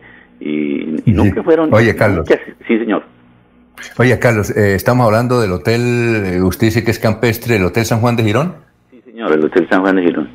El San Juan, San Juan de Girón. Oye, eh, Carlos, esos son muy valiosos, eso me parece a mí, aquí nos está escribiendo un señor, dice que soy argentino, vivo hace muchos años en Barranca Bermeja, eh, pero esa es una joya que si usted los podría, si los vende o si los puede enviar al museo que tiene Diego Armando Maradona en Buenos Aires y en Nápoles, Italia. Eh, porque eh, son interesantes, ¿no? Eso es parte de la vida de, de, un astro que muy controvertido y todo, pero bueno, ¿qué piensa? ¿Usted los va a seguir conservando o qué? A ver, Alfonso, sí, lo que yo siempre he dicho es eso. O sea, yo afortunadamente siempre, eh, pues, no me hice ilusión, eh, hablando de, cuestión económica, y que pronto, eh, y, cuando los encontré en ese momento, pues, obviamente Maradona, como les digo, sí, pues, se había empezado apenas a hacer historia y, y, nadie iba a saber que, que la historia que hizo él. Obviamente, pues, yo sé que son documentos eh, lo que me lo que comentaba ahorita su compañero que, retención yo en ningún, en ningún momento lo retuve en ningún momento. Si no hubiera sucedido como los encontré esos documentos no nadie hubiera sabido que hubieran quedado por ahí en, aquí en Bucaramanga o que sí porque porque nunca fueron reclamados. Duraron mucho tiempo en el hotel y no sé y, y otra de las cosas tal vez porque en ese tiempo pues este hotel, la, toda la administración y el, la, parte de empleados, el 90%, digo yo, más del 90% eran puras mujeres y, y, realmente pues tal vez a ellas o ninguna de ellas eh, eh, les gusta el fútbol, como hoy en día pues a las mujeres les gusta mucho el fútbol, pero en ese tiempo tal vez no, no, no le dieron importancia porque no lo reclamaron y tal vez fueron a dar tal vez a la, a la basura y, y eso fue lo que sucedió, pero yo en ningún momento los, los, los, como tal. Y como usted dice, la comunicación y, y comunicarse uno con, con Maradona o con este personaje, sí, nunca, es muy difícil en ese momento. Pero lo que yo hice fue guardarlos y, y más bien tenerlos siempre en mi casa y no hacer tanto tanta propaganda sobre eso, ¿no? Sí, eh, eh, Carlos, ha sido usted muy gentil, muy amable por haber estado aquí en Radio Melodía. Éxitos, eh, estaremos pendientes de lo que suceda. desde luego, vamos a ver si en la parrilla publicamos esos documentos para que la gente conozca de esa situación. Carlos, muy amable por haber estado en Radio Melodía, muy gentil. Bueno, Alfonso, con mucho gusto y aquí siempre a sus órdenes, muy amable. Gracias. Carlos Solís. Parra, 6 de la mañana, 25 minutos. Bueno, vamos con noticias, don Laurencio. Noticias, al fin en qué paró. Aquí, antes de ir con usted, hay unas, eh, antes de ir con usted, Laurencio, aquí hay una señora que llama Rosmary Mantilla. Dice, estoy desde Río Negro. Eh, ¿Cómo hago que la emisora no me entra? Tranquila, no me entra tranquila. Eh, Rosmira, cuando eso sucede puede entrar en Facebook, ahí está Radio Melodía, o en YouTube, Radio Melodía, o, también otra aplicación, melodíaenlínea.com. Gracias, Rosemary. Dice que todos los días nos escucha en el municipio de Río Negro. Gracias, gracias. Bueno, que don Laurencio, lo escuchamos. Alfonso, Daniel Méndez, presidente de la Asociación Nacional de Conductores de Taxis de Colombia, que ayer realizaron esa gran eh, protesta nacional y que todo se cumplió en tranquilidad según las autoridades. Él ha dicho que entregaron documentación en Bogotá al mismo señor presidente de la República y a las autoridades nacionales, así como a los congresistas, pero que sea precisamente Daniel Méndez el que nos hable sobre este hecho y la conclusión de este evento. Buenos días, les habla Daniel Méndez presidente nacional Sindicato Cinta, desde Bogotá, con el tema de la protesta. Ya se presentaron los documentos, se presentó un pliego de peticiones a todas las autoridades para solicitar se solucione la problemática del tema de las aplicaciones, piratería, seguridad social y demás problemáticas que afectan al gremio de taxistas a nivel nacional. Las autoridades competentes, Presidencia de la República, da respuesta donde remite al Ministerio de Transporte para que inicie las mesas de negociación y mesas de diálogo con todos los representantes y el comité jurídico que se conformó, el cual hago parte. La Defensoría del Pueblo también da respuesta de la solicitud de coadyuvancia, acompañamiento, poder preferente y seguimiento de los procesos para que con las autoridades cumplan con lo que se estipule y a lo que ellos se comprometan, ya que en años anteriores las administraciones simplemente dicen que van a cumplir y nunca, nunca cumplen.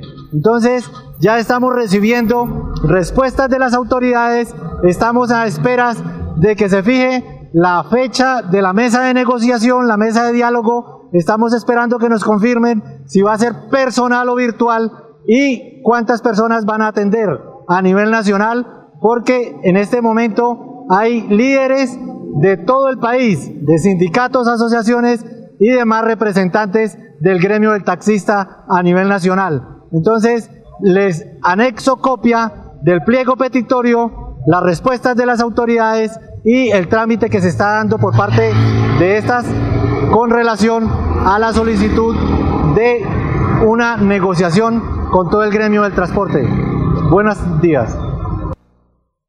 Muy buenos días. Eh, Laurencio, en todo, caso, el paro no va hoy porque entendíamos que la idea cuando programaron este paro era que fuera eh, indefinido. En todo caso, ya con este pliego de peticiones, si presentaron un pliego de peticiones al gobierno, es porque hoy ya no habrá paro y las cosas se normalizan. Pero sí entiendo que va a ser muy drástica las sanciones que va a entregar eh, la Superintendencia de, de, Transportes y Puertos de Colombia, que dice eh, que si en un plazo determinado, no sé cuánto es, estas empresas como Didi, como InDriver, como Uber, como Didi, no se legalizan sus vehículos, los vehículos que prestan el servicio, pues tendrán problemas graves porque les, eh, su matrícula será suspendida. Es así, ¿no, Laurencio?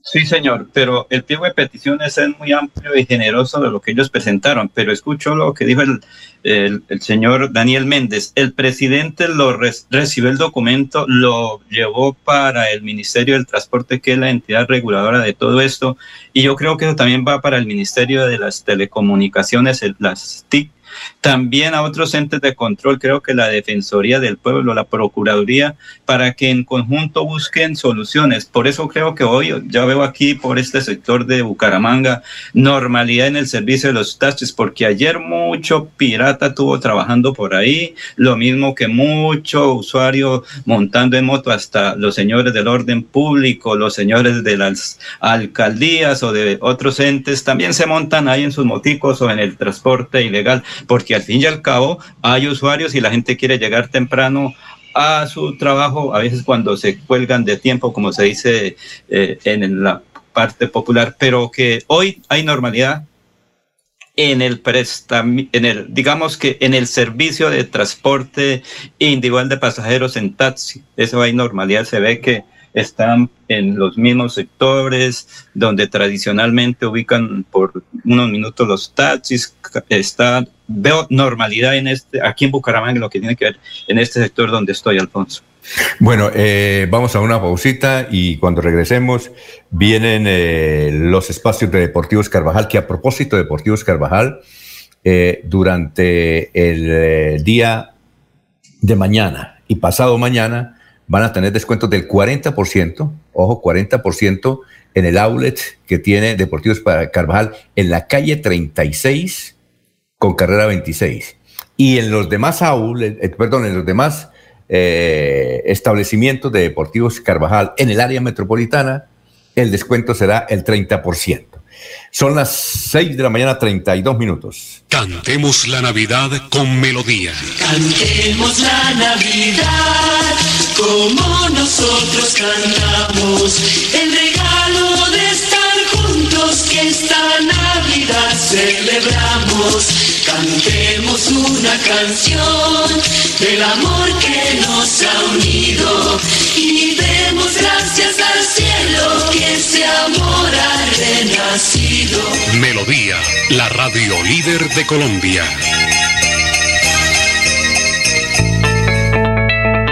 Atención, ¿sufre de la próstata o los ovarios? El doctor Roberto Delgado, urólogo, homeópata y dermatólogo, le tiene la solución para la infección renal, la impotencia sexual, la presión arterial, el estrés, si no puede dormir y tiene dolor de cintura y en las piernas. Son tres medicamentos completamente naturales por el valor de 70 mil pesos para acabar con todas estas enfermedades. Consúltenos en la calle 14 2313, barrio San Francisco en Bucaramanga o llámenos al 634 8597 634 8597.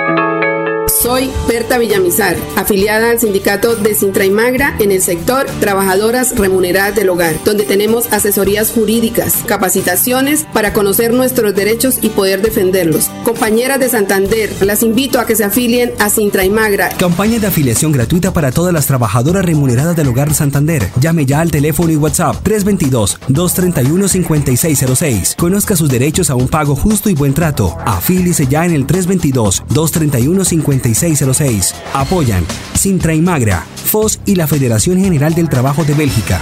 Casa Herrera, el placer de invertir en la bella Mesa de los Santos. Preventa exclusiva para clientes sin comesa del 15 al 30 de noviembre. Más información al 301-643-0011. 301-643-0011. Queremos que disfrutes de un servicio de energía confiable y de calidad.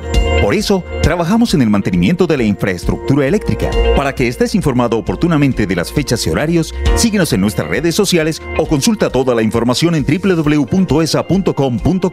ESA, Grupo EPM, Vigilado Superservicios.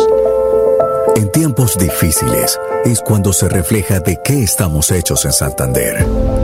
Esta pausa de la vida nos hace mostrar la fortaleza, la esperanza, la pujanza que caracteriza a la gente santandereana.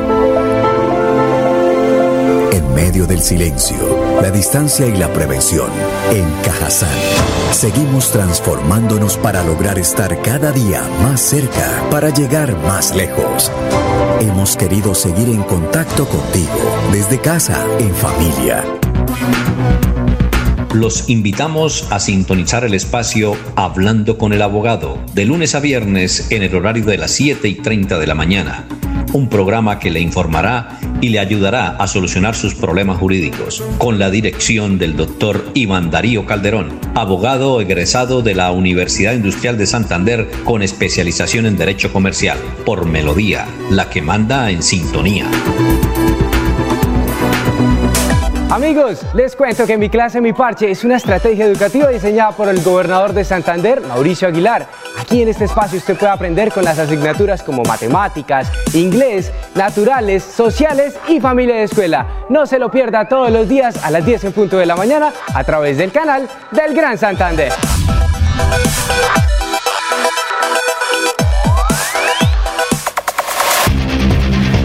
En últimas noticias, el paso a paso deportivo y Deportivos Carvajal con las mejores marcas a tus pies.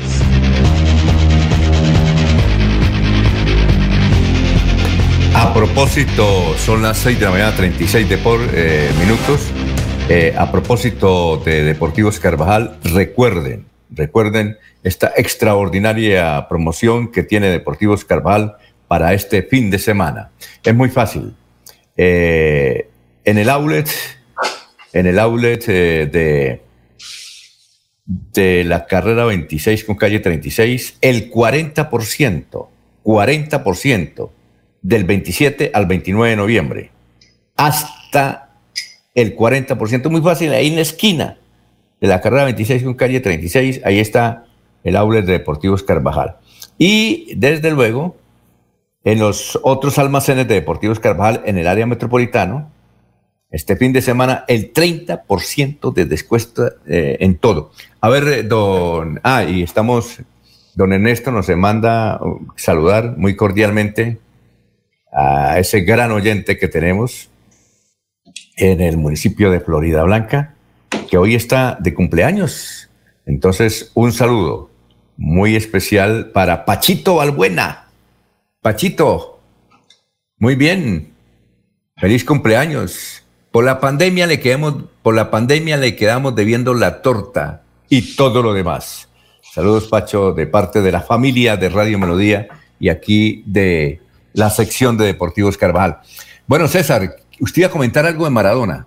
No, iba a decir eh, tres observaciones, director. Uno, Eh, para don Carlos Solís, que vamos dándole las gracias para nombre de, de Última Noticia de la emisora por, por dar testimonio, muy interesante.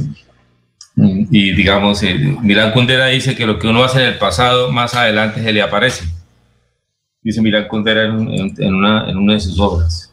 No fui capaz de leer un solo libro, no pasé de la primera página de Milán Kundera. Pero, director, Per- per- perdí esa partecita pero yo eh, en mi colegio. director, sin ofender, pero es que si uno lee a Kundera o cualquier literatura clásica o literatura funda- fundamentada, como si fuera Condorito, uno to- toca tener paciencia. No, es que yo soy de, oiga, yo soy de con, yo soy, yo soy de Condorito, soy de vanidades, soy de esas cositas, yo de Kundera. No, yo fui con usted, no, no invente, yo fui con usted a la, li- a la librería, de la, a la librería de la, calle, de la calle 41 y compramos buenos libros, no diga mentiras. No, pero, pero mire lo No, que pues, es. ¿cómo se mire? Capaz que no tiene paciencia, a Kundera hay que leerlo con paciencia y mire, después... no, no he podido leer a Kundera ni a Cortázar, hermano. Bien. Se- pues se los pierde, pero bueno, tiene derecho a que no le guste. Una cosa, esto, esto, en el caso de don Carlos Solís, que mm, eh, es, una, es solamente un comentario, si de pronto lo puede tomar con una sugerencia, que me excuse, pero entregar esos papeles en este evento, seguramente en Argentina va a haber un museo, Casa Museo Maradona, seguramente, como García Márquez en Colombia, en la Cataca, y se lo agradecería el pueblo y la sociedad argentina que un colombiano, Carlos Solís Bumangué Santanderiano, en 1979 se encontró los papeles y los guardó religiosamente y que los entregaría parte de la historia de esa casa museo. Me parecería a mí que sería un acto para que, digamos, se le dé un cierre a su generosidad y a su sentido de la solidaridad y de la, y de la seriedad en la vida. Lo segundo es que con respecto a Diego Armando Maradona, eh, hablar de, de- lo bueno que fue, pues no hay nada que decir. Los expertos lo dicen y lo vimos y lo disfrutamos. Inventó jugadas para el fútbol e inventó maneras de jugar, las dejó patentadas. Si es el primero o el segundo o el tercero o el cuarto, tampoco es. No entro en, no entro en ese comentario. Pero quería hablar de la persona, de la persona de Diego Armando Maradona. Diego Armando Maradona, hay un video, digamos, hay un documental mejor que se llama Maradona que lo hace un, un, camarógrafo italiano en Nápoles el día que llega a Nápoles y llega al estadio de San Paulo. Tres kilómetros antes se va con una cámara en primerísimo primer plano filmando la gente cómo saluda y cuando llega al estadio y él tiene 24 años y medio. Y, ese, y por supuesto Maradona le cambió la vida a Nápoles, a la ciudad de Nápoles. O sea, todo el valor agregado, lo que hizo un poco el aporte de Messi a, a la ciudad de Barcelona y así otros, otros deportistas que son los héroes del, del siglo XX-XXI, ¿no? No son los guerreros que van y matan y traen el botín, sino son los deportistas que el fútbol, que es una guerra simbólica, hace eh, eh, y saca con desmesura las pasiones y las emociones humanas. En todo caso, Maradona en ese, en ese documental, que es bellísimo además por el testimonio, Maradona eh, se ve en sus cabales, se asusta, está compungido, está feliz, sale, saca la mano por, y la cabeza por el carro. Es un, y llega al estadio, regalan varios balones a la tribuna y la tribuna llena, Nápoles. Él, viene del Barcelona, que no le fue bien, una patada de Klos, un back central, lo fractura y no se acomoda en Barcelona y se va para Nápoles. Lo compra Corrado Felaino. En, en ese tiempo, en, el país, en la ciudad que más se le achaca, que es de la mafia, Nápoles. Y, pero digamos eso ahí, pero Maradona murió a los 60 años y, lleva 30, y llevaba 35 años enfermo, Maradona. Maradona es una- era una persona enferma y yo, y, yo no- es una cosa que algún día los argentinos tendrán que hacer su propio juicio, porque eso le corresponde a los argentinos, a la sociedad argentina, pero yo como observador eh, eh, me hace acordar el libro de Crónica de una muerte anunciada. Todo, sabe- todo el mundo sabía que Maradona estaba destruyendo, lleva autodestruyendo la vida, duró 35 años autodestruyéndose. Aunque murió en paz y murió en sueños, según cuenta la noticia, de todos modos él hizo todo por destruir su humanidad, por destruir su organismo. Y nunca la sociedad, yo, yo me atrevo a decirlo, puede ser que él su personal, nunca la sociedad hizo un pare y rodeó a Maradona para que saliera de la adicción, porque Maradona era enfermo. 35 años enfermo para mí duró Maradona. Y lo otro, y, y lo otro, eh, eh, y, todo el mundo sabía que podía morir en cualquier momento. Maradona murió relativamente joven, 60 años, tenía todavía mucho por dar como ser humano, como persona. Pero hace unos 15 años Maradona no era dueño casi de su juicio, para mí, como Y lo otro es que hasta último momento Maradona lo, le, le explotaron la marca Maradona. Esas imágenes que espero que las borren y no las vayan a colocar en el museo, esas imágenes de Maradona gordito, caminando un poquito con un piecito como dobladito, como chiquito, como y que no se le entendía lo que hablaba y lo ponían ahí como una momia a dirigir un equipo de fútbol y a entrevistarlo para que, dijera, para que balbuceara con tal de vender programas y con tal de seguirle sacando plata a la marca Maradona, eso para mí era contra los derechos humanos, contra, contra la dignidad humana y contra la dignidad de Maradona. Yo lo veo así. Bueno, hay, un periodismo, hay un periodismo en Argentina que dice que en Argentina hay un movimiento de pendejos viejos que no, hace, que no admiten el cumplir la edad y siguen pensando como adolescentes, y una sociedad bobaliconeada por el, por el porno y el fútbol, y, y, en, y en, Argentina está ese debate. Yo, eh, para mí a Maradona celebraron los derechos humanos, porque era una persona enferma y lo sacaban a trabajar así con tal de vender programas y explotar la marca Maradona. Bueno, vamos a una pausita, la primera de Deportivos Carvajal, son las 6 y 43. Alfonso. Sí, un momentico, ya, 6 y 43. En Deportivos Carvajal con las mejores marcas a tus pies. Deportivos Carvajal, la tienda número uno de Bucaramanga, en el centro comercial Cañaveral, Cacique, Cabecera, La Isla y el outlet de la calle 36 con 26 en Bucaramanga. Deportivos Carvajal con las mejores marcas a tus pies. y 44, don Laurencio. Alfonso, pero hay que decir también que Maradona estuvo en Cuba en tratamiento para su adicción. Allí estuvo, pues, tratamiento médico de la más alta tecnología. Y entonces, pues ya es una decisión muy personal. Pero otro datico adicional, Alfonso, creo que el América de Cali estuvo a punto de adquirir los servicios de Armando Maradona hace unos 40, y, unos 40 años. Pues según dicen desde Cali, un empresario desconocido que quería hacerle un regalo al, América, creo que se llama, al Club América Deportivo, eh, invitó al que orientaba a Armando Maradona a Cali, al mismo Maradona, a un contador y firmaron un preacuerdo para que el América de Cali fuera eh, dueño por un tiempo del pase de Diego Armando. Sin embargo, eso fue la firma de un convenio ahí en un hotel, en una servilleta, firmaron las partes, pero él se fue para Argentina para a ver si cumplía ese compromiso. Cuando llega a Argentina le dice al empresario, pero le tengo la opción dos, es que se vaya a jugar aquí en Argentina, no sé si es al Argentina Junior, dijo, aquí le van a pagar, en Colombia le pagaban 500 dólares al mes, creo, aquí le van a pagar mil dólares al mes y queda en su tierra, ¿cuál quiere? Dijo, no, me quedo aquí y parece que ahí fue la decisión de Diego Armando de estar en ese equipo argentino y no en Cali, que un empresario desconocido que después fue accionista y tuvo sus problemas eh, del América en Cali. Bueno, vamos a la pausa de Deportivos Carvajal. En Deportivos Carvajal con las mejores marcas a tus pies. Deportivos Carvajal, la tienda número uno de Bucaramanga, en el centro comercial Cañaveral, Cacique, Cabecera, La Isla y el outlet de la calle 36 con 26 en Bucaramanga. Deportivos Carvajal con las mejores marcas a tus pies. Bueno, vamos a cerrar esta sesión deportiva, pero eh, por, cuestión de tiempo, César. Y, pero, un momentico, César, hágame un favor. sí, a las 7 de la mañana quiero que no se me vaya que esté ahí, porque hay varios comentarios contra su tesis eh, suya de servicios públicos, que la voy a leer. Inclusive eh, hay una en el chat de Últimas Noticias, y si, si, quiere que la leamos, yo la leo al aire. Igualmente una, una crítica que le hacen a Laurencio Gamba por eso. Entonces, de acuerdo, César, es por compromisos comerciales. Si es, ¿Ah? personal, no, y si es con fundamento, sí. no, eh, no, lea, lea, la, lea la, no, lea la que está en el chat de Radio Melodía, en el chat. Listo, listo, yo lo voy a mirar. Si es contra lo Mí- que... Mírela y me dice, léala o no. Aquí hay unos comentarios con fundamento a, a sus eh, críticas a los servicios públicos para usted y para don Laurencio. Vamos a cerrar la sección de Deportivos Carvajal. Seguimos con los mensajes. Director. César, César, pero es que no podemos por, por el tiempo. puede, el por- decir. Sí, el tiempo. ¿A las 7 sí puede? No, pero director, déjeme decir este minuto. El, Pero- yo, fui al no, pero es que- de Maradona- yo fui al partido de Maradona el día Sí, que sí. Bucaramanga. César, César. Moreno. Sería bueno entrevistar a Enrique Moreno. Sí, que César. el tiro libre César, pero a las 7, César, por Dios, a las 7, no se me, no se me levante a, a preparar el desayuno, prepáralo a las siete y media, eh, eh, para hablar sobre lo que dicen los oyentes en torno a su tesis de servicio público. Igualmente hay una crítica para don Laurencio Gamba. Son las 6 y 47. En últimas noticias, el paso a paso deportivo y Deportivos Carvajal con las mejores marcas a tus pies.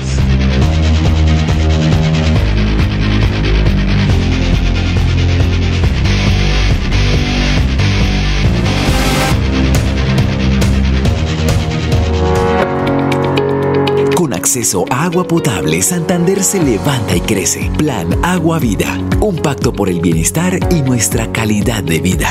Plan Agua Vida, siempre Santander, Gobernación de Santander. Casa Herrera, el placer de invertir en la bella Mesa de los Santos. Preventa exclusiva para clientes sin comesa del 15 al 30 de noviembre. Más información al 301-643-0011. 301-643-0011. IDESAN fomenta y financia el desarrollo sostenible, económico, social y cultural de la región, con la gestión integral de proyectos, capacitaciones, asesorías técnicas al sector público y privado y la ejecución de programas y proyectos de inversión social.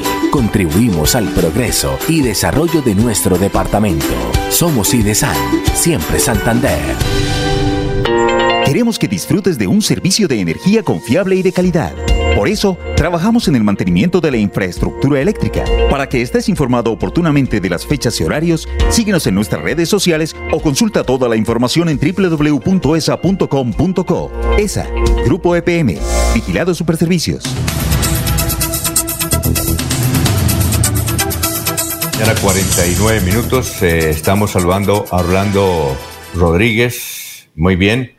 Eh, eh, vamos a presentar al señor entonces mientras llega la, funcionaria eh, que vamos a entrevistar a Claudia Abril, es nutricionista. Entonces, mientras podemos lograr comunicación con ella, mm, a ver si, si entonces lo podemos hacer por WhatsApp. La comunicación, tal vez la línea telefónica la tiene interrumpida.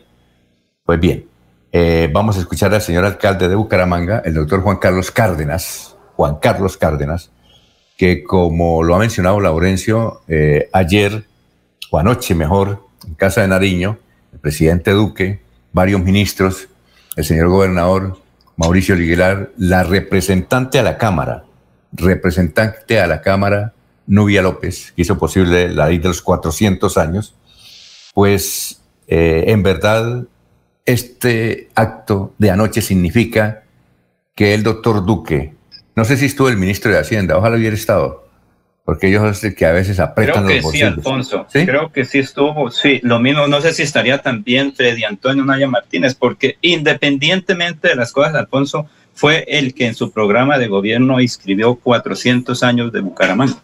Pero la idea fue, Laurencio, la idea fue de, de eh, Edgar Sí, Suárez. Pero la, Inclusive, la eh, idea eh, central Freddy Anaya, fue de, Freddy- de Freddy Anaya- lo. Sí.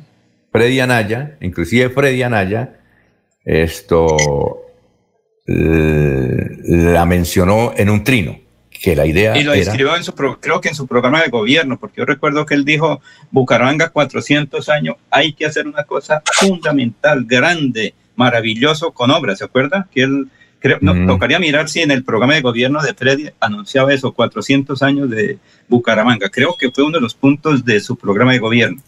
Perfecto.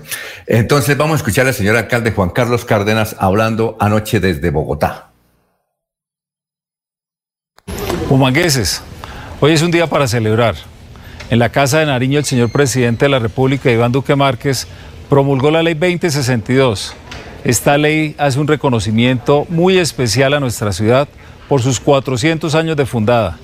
Es una ley que nos va a permitir como instrumento gestionar recursos, principalmente para la reactivación económica que tanto necesitamos hoy en la ciudad. Pero además cerrar una brecha de unos pendientes históricos en temas de infraestructura, salud, educación, deporte, cultura. Y hay un paquete de proyectos por un monto cercano a los 10 billones de pesos que vamos a poder ejecutar junto con el gobernador, los parlamentarios y el municipio, obras en los próximos 10 años. Vamos a apostarle, vamos a seguir creyendo que somos capaces de mostrar esa berraquera, ese gran emprendimiento que nos caracteriza como bumangueses. Vamos a construir esa nueva página a partir del año 2022. Los próximos 400 años serán de gran éxito para la ciudad.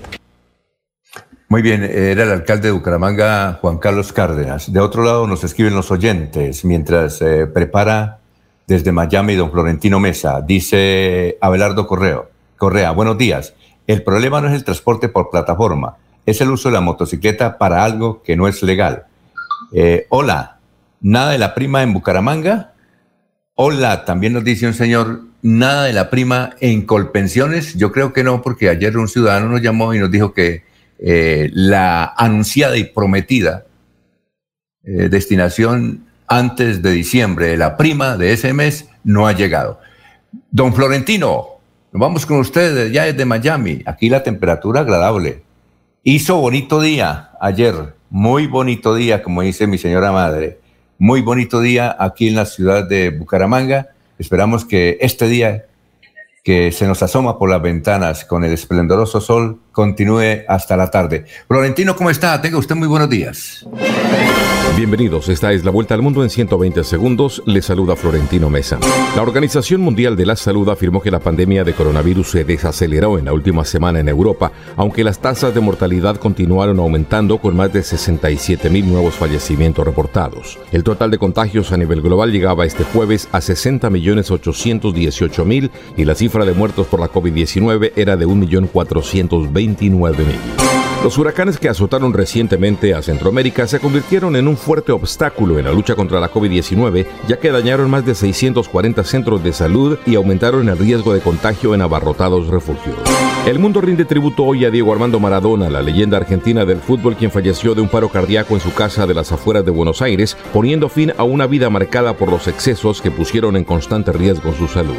El presidente estadounidense Donald Trump indultó a su ex asesor de seguridad nacional Michael Flynn, a pesar de que éste reconoció haberle mentido al FBI sobre sus contactos con Rusia, a la vez que reiteró infundadamente que él ganó las elecciones y que hubo fraude. Miles de mujeres expresaron su indignación ante la violencia de género que mata a 3.800 de ellas anualmente en México, en una marcha que registró tensiones entre policías y manifestantes que intentaron vandalizar algunos edificios públicos. El Congreso de Guatemala anuló definitivamente el polémico presupuesto 2021 para intentar apagar la crisis que amenaza la presidencia del conservador Alejandro Yamatei, con apenas 10 meses en el mandato, mientras las convocatorias para exigir su renuncia se reavivaban. A 41 se elevó la cifra de muertos por el choque entre un autobús que trasladaba a empleados de una compañía textil y un camión en una autopista en el estado de Sao Paulo, Brasil, que dejó además otras 10 personas heridas.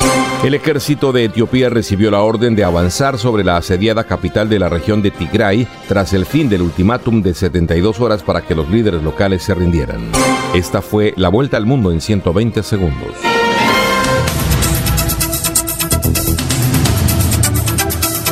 Las 6 de la mañana, 55 minutos, 6 y 55. Estamos en, en Radio Melodía. Recuerden esta noche, a partir de las 11, eh, en el programa del Canal TRO de Buena Fuente estará eh, el doctor Juan Camilo Beltrán anunciando por qué y cómo se retira de la presidencia de la Cámara de Comercio, que lo hará a partir de las eh, a partir del primero de febrero del año entrante.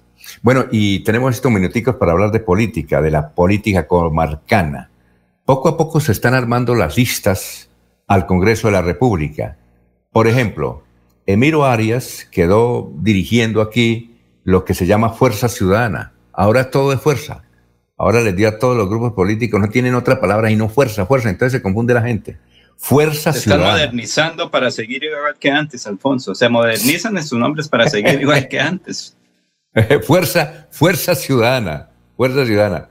Entonces, eso de, por ejemplo, eh, Fuerza Popular es la de Claudia, La de Claudia Ramírez, la diputada, ¿no? Me parece que... No, eh, Alfonso, a propósito de Claudia Ramírez, ella participó en la Convención Nacional del Partido Conservador, donde estuvo Luis Eduardo Díaz Mateos, que es el presidente, donde estuvo Isnardo Jaime Jaimes, que fue candidato a la Cámara, donde estuvo el señor Rafael Serrano, Serrano Prada, que fue congresista, varios diputados, exdiputados, concejales de Bucaramanga y de grandes ciudades de Colombia. Y un aspecto fundamental, acordaron no acompañar ningún proyecto para crear nuevos impuestos del orden nacional, departamental o local. Y recordaron que hace 20 años el Partido Conservador tuvo su eh, presidencia en Andrés Pastrana, y para acá no. Sin embargo, lo que se propuso y se está proyectando es que para el próximo debate presidencial, debate electoral presidencial, el partido lleve un candidato o una candidata, y se habla de Marta Lucía Ramírez, que podría ser la aspirante presidencial por el conservatismo. Regresaron nuevas figuras del conservatismo a esta convención nacional eh, que estaba un poquito por ahí. Faltan otros si tiene algunas dificultades en un partido importante que ahora está mandando a Colombia. Muy bien, eh, mensajes de los eh, ahorita les los comento los mensajes de los oyentes. Entonces, Emiro Arias va a ser candidato al Senado de la República. Candidato al Senado de la República. Oiga, pero Laurencio, recuerdo que Claudia Ramírez está impulsando un movimiento que se llama el de ella, ya no se llama, ¿cómo es? Eh, la de Florida Blanca, ¿cómo es que llama? Bueno, ya no se llama el, Renace Florida Blanca ni Renace Santander. Ahora no. Ahora el movimiento de ella se llama es Fuerza, Fuerza, Fuerza, Fuerza. Creo que Fuerza Popular. No entiendo. No, pero, es algo... no, que, no, eh, pero ah. digamos que ese es un sector porque ella es conservadora, entonces si están demandando por ahí a unas personas por Pero es que esto es un movimiento, esto no es partido, es un movimiento que llama fuerza, así como lo tiene el Renace Santander, es una es un grupo porque recuerde usted que ella... De amigos, pero hasta ahí. De amigos, exactamente. Entonces le comentaba que Emiro Arias eh, es candidato seguro al Senado por Fuerza Ciudadana.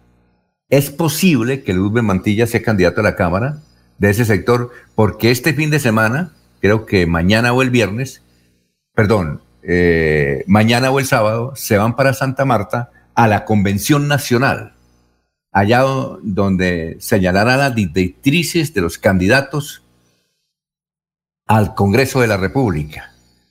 Entonces pienso que por ese lado van. Y pienso que como fue secretario de Educación, porque eh, estuvo pocos meses en, el Magdalena, pienso, pienso, pienso que va a ser eh, David Martínez es candidato a la gobernación David, no, David Suárez es candidato a la gobernación, va a ser candidato a la Cámara o al Senado, a la Cámara o al Senado de la República.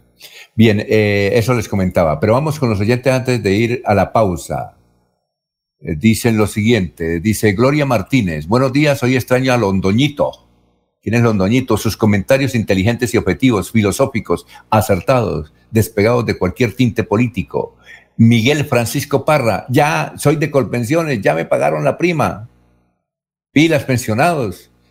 Eh, Gustavo Pinilla Gómez dice, Marta Lucía Ramírez, si se lanza la presidencia de la República, gana por una nariz. Gloria Martínez, eh, uy, esta es dura. Los cavernarios godos no les interesa modernizarse. Las nuevas figuras de ese partido son las momias de siempre. Siete en punto de la mañana.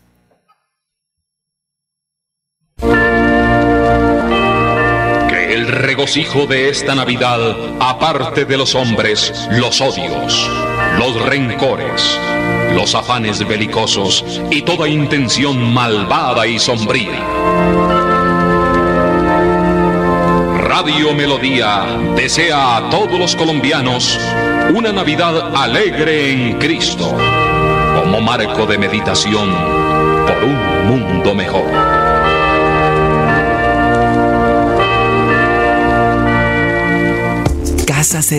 El placer de invertir en la bella Mesa de los Santos. Preventa exclusiva para clientes sin comesa del 15 al 30 de noviembre. Más información al 301-643-0011. 301-643-0011. Presenta Profes una estrategia educativa liderada por el gobernador Mauricio Aguilar desde la gobernación de Santander Todos los niños de Colombia cada día aprenden con lengua castellana, matemáticas, ciencias naturales, ciencias sociales y ética y valores a las 9 de la mañana por el canal TRO.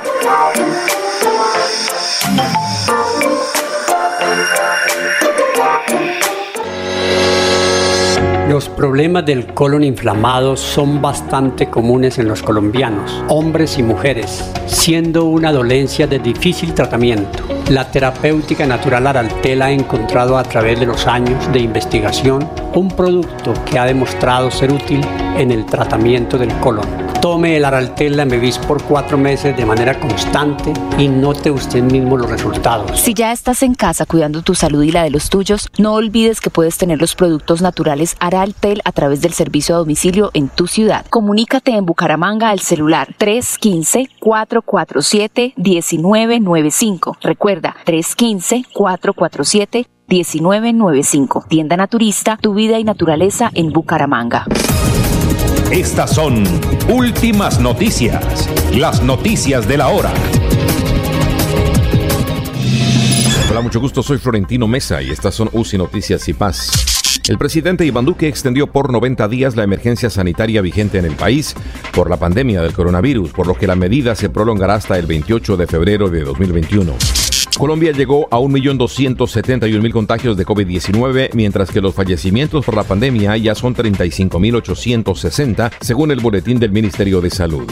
Al menos 386 mujeres fueron asesinadas en Colombia en el primer semestre del año, de acuerdo con un estudio divulgado con motivo del Día Internacional de la No Violencia contra la Mujer.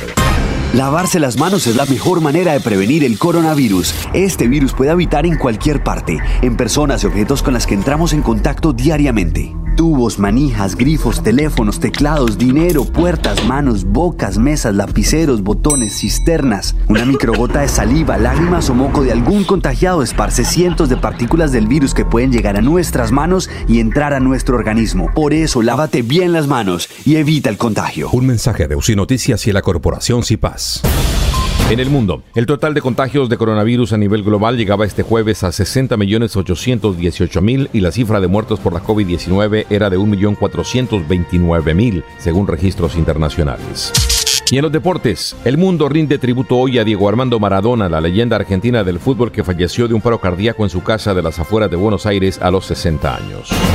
Esta segunda temporada de lluvia se extenderá hasta diciembre. Por eso, permanece alerta. Ten una linterna y un silbato a la mano. Y en caso de emergencia, comunícate a cualquiera de nuestras líneas de atención. 132, Cruz Roja. 144, Defensa Civil. 119, Bomberos. 123, Policía Nacional. Actuemos con precaución. Gobernación de Santander. Siempre Santander.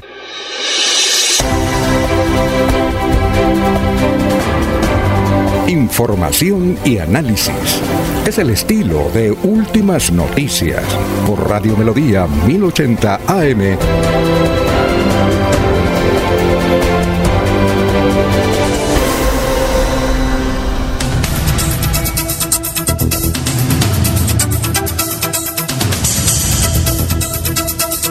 Bueno, César, eh, la pregunta eh, es que varios oyentes, ¿usted leyó lo del chat? ¿Lo podemos leer o no al aire? Pues sí, no dice nada, dice que no sean tercos, pero ni no dice nada. Dice que, que usted y Laurencio son tercos. Pero, no, pero imagine que... eh, eh, de- Son tercos, perdón, son tercos con la cuestión de los servicios públicos. Para los oyentes que acabaron de llegar, eh, para más o menos eh, que entren en contexto, es que entendemos que el Congreso de la República está aprobando una ley donde le permite al usuario de las electrificadoras, de los usuarios de las electrificadoras, eh, les permite eh, tener la elección de quién le presta el servicio. Y usted no está de acuerdo con eso. Eso es más o menos lo que es No, no, el no, resumen de las inquietudes de los oyentes. No, pero no es que esté. Bueno, momentico para acá, director. El señor que escribe con, con un saludo, eh, un saludo fraterno para el contradictor, que me parece bien, porque de eso se trata esto, este asunto de una mesa de trabajo. Pero diga, es que, digamos, tocaría que la gente- yo sé que el ciudadano a pie no tiene por qué, no tiene por qué estar dateado de lo que es el, el sistema eléctrico nacional. Es el tema de la generación de energía, eh, los dueños de las plantas generadoras de energía, la eh, distribución, la comercialización, mm, y, el consumo. O sea, ese es un esquema complejo. Yo, yo, yo, no, yo, no, yo no quiero decir eso, pero digamos, si entiende que al señor le llega la energía y a él le parece bien, y entonces tendría que decirle al señor que estando bien yo no falta nadie y está bien que se sienta bien. Yo no le critico eso, pero lo que hay, y no estoy diciendo que, que la ley que dice que los usuarios, eh, tal, es que el gran problema de eso es lo siguiente, es que caer los servicios públicos en manos de privados, tal como cayeron en Colombia, es otra esclavitud para la, para la comunidad, para la ciudadanía. Eso es lo que hay de fondo. ¿Quién comercializa? ¿Quién Casi que eso se vuelve aleatorio. Dice, a mí me comercializa una empresa de Cali que se llama Batía, dice él. Imagine usted lo que eso implica cuando usted llama a hacer un... Nomás usted llame por un celular que es absolutamente privado todo el sistema y lo atiende eh, eh, por allá una operadora que habla paisa o pereirano o costeño y ella sabe un pedacito y lo pasan a otra y uno una hora y a la hora uno cuelga porque uno se aburre. Y entonces ellos evalúan el servicio 100% del servicio y usted, sigue con el problema. Yo problemas con mi, con mi celular de hace dos años y medio, compré un plan y nunca lo pude aplicar, que me daban música gratis, televisión gratis, que podía tener una red y nunca lo pude instalar, que cada vez que iba a, iba a entrarle me pasaban y a la hora colgaba, porque uno se aburre. Pero eso para decir lo siguiente, es que el servicio se despersonaliza, se enajena y el usuario no tiene nada que ver con la empresa, a pesar de que paga el, el, eh, comedidamente el, el servicio y ellos hacen acumulación y la, la, riqueza, quién sabe para dónde sea. Lo que hay de fondo es la pérdida de soberanía de los territorios. Que tal vez pero, pero, eh, para lo siguiente, esa, esa, esa, ese alegronazo de que es que uno puede comprar energía como comprar un par de zapatos, lo que hay de fondo es que cayó en manos del mercado y eso es, una, es la sexta, séptima esclavitud de la, de la sociedad. Pero si la sociedad se aguanta, pues me parece bien. Yo simplemente llamo la atención sobre eso. Nunca ha debido el Estado perder perder la soberanía o los servicios públicos domiciliarios. Nunca. Es un negocio pulpo, se invierte a la segura y no hay plusvalía, ni se ni hace responsabilidad social, ni se, ni, se, ni se agrega valor a la sociedad. Eso es lo que quiero decir. Pero si la gente está de acuerdo, me parece bien. Yo simplemente planteo una perspectiva. Y si el señor le recibe batida, se siente bien, pues bien. Estando bien yo, no falta nadie. Me parece bien esa, esa posición. Bueno, perfecto. Son las 7 de la mañana, 9 minutos. Oye, hablando de Maradona. Eh, Alfonso. a ver, dígame, Laurencio. Pero usted dijo que por ahí también me dieron palo. Sí, que usted era terco, que usted y César eran, tercos. Ah, pero Alfonso, es que el oyente tiene valentía de escribir y pues gracias a él que nos hace una corrección fraterna. Pero Alfonso, en este momento en Colombia se manejan los, los servicios públicos con derecho público o derecho privado, con derecho a usuario o cliente. Nosotros somos clientes de cualquier entidad clientes o usuarios, depende de cómo uno lo tome, pero esos son los clientes. Vale tanto, perdón, vale tanto y tiene su servicio. Por ejemplo, yo soy cliente de un operador y ayer no pagué y se venció, me lo cortaron, así de sencillo. Soy el cliente, ya a él no le interesa ni estar al día en el pago del servicio igualmente. Pero aquí en Santander creo que hay varios eh, hay varias comercializadoras de energía, Alfonso. Eso Ahora, la otra comercialización de energía la hacen también el alumbrado público. Recuerde que eso está privatizado en casi todos los municipios de Colombia y de Santander. Es otra forma también de comercializar la energía. Entonces, eso no es tan novedoso. Lo que ocurre es que sería a través de una ley que reglamentaría cómo se presta el servicio. Bueno, perfecto, son las 7 de la mañana, 10 minutos. Oiga, César, hablemos de, es que le quiero leer esto. Eduardo, Eduardo, sí, Eduardo Galeano ya murió. Ya murió de hace como dos Él era uruguayo. Mire lo que escribió él de era, Diego Él era uruguayo. Bueno, mire lo que él escribió hace que unos 10 años sobre Diego Armando Maradona. Escuchen lo que él escribió. Dice, Diego Armando Maradona fue adorado no solo por sus prodigiosos malabarismos, sino también porque era un dios sucio, pecador, el más humano de los dioses. Cualquiera podía reconocer en él una síntesis de, ambulante de las debilidades humanas, o al menos masculinas, mujeriego, tragón, borrachín, tramposo, mentiroso, fanfarrón, irresponsable. Pero los dioses no se jubilan, por muy humanos que sean. Él nunca pudo regresar a la anónima multitud de donde venía. La fama que lo había salvado de la miseria lo hizo prisionero. Maradona fue condenado a creerse Maradona y obligado a ser la estrella de cada fiesta, el bebé de cada bautismo, el muerto de cada velorio. Más devastadora que la cocaína es la excitoína. Los análisis de orina o de sangre no delectan esta droga. ¿Qué tal ese ex? ¿Te lo conocía? Sí, claro que sí. Una cosa, director, para decir dos, dos detalles sobre el tema de Maradona, del asunto de Maradona, pues porque es asunto con mayúsculo. asunto para el mundo del deporte y la cultura. Eh, uno es que una entrevista que valdría la pena hacer es a Enrique Moreno, Enrique Quique Moreno, que era, era el portero que en la, cuando jugó en el Bucaramanga jugaba, jugó contra el Argentino Junior el año 73. Yo fui a ese partido, yo vivía en San Alonso y yo fui al partido con mis hermanos y vimos ese día a Maradona eh, marcar el gol de tiro libre y le hice una jugada a Enrique Moreno donde lo sacó dos, tres veces. En ese arco había, estaba pelado la parte de la grama que el arquero separa y salió todavía no se me olvida, salió tierrita, por, salió polvitos de la tierra cuando el arquero Enrique Moreno se lo volcó. Cada vez que me encontró al profesor Enrique le, le, comento eso y él se ríe. El profesor Enrique Moreno fue arquero de Bucaramanga y Millonarios, es una persona que tiene una escuela de fútbol excelente persona, entonces acá un saludo especial para el profesor Enrique Moreno, el arquero de Bucaramanga. Y lo otro, me preguntaba mi hijo ayer, eh, mi hijo tiene 19 años y estudia en la UIS Historia y por ahí patea, me dice, papá, ¿por qué duele tanto la muerte de Maradona? ¿Por qué no lo vio jugar? Él lo ha visto por videos. Él, es Messi, Cristiano Ronaldo, etcétera, las nuevas generaciones, James. Él es millennial, millennial. Él sí, y él me pregunta, papi, ¿por qué duele tanto la muerte de Maradona? Y le dije, porque cuando muere un rebelde duele. Maradona fue un rebelde, que es una manera positiva de decir lo que dice Eduardo Galeano, fue un rebelde.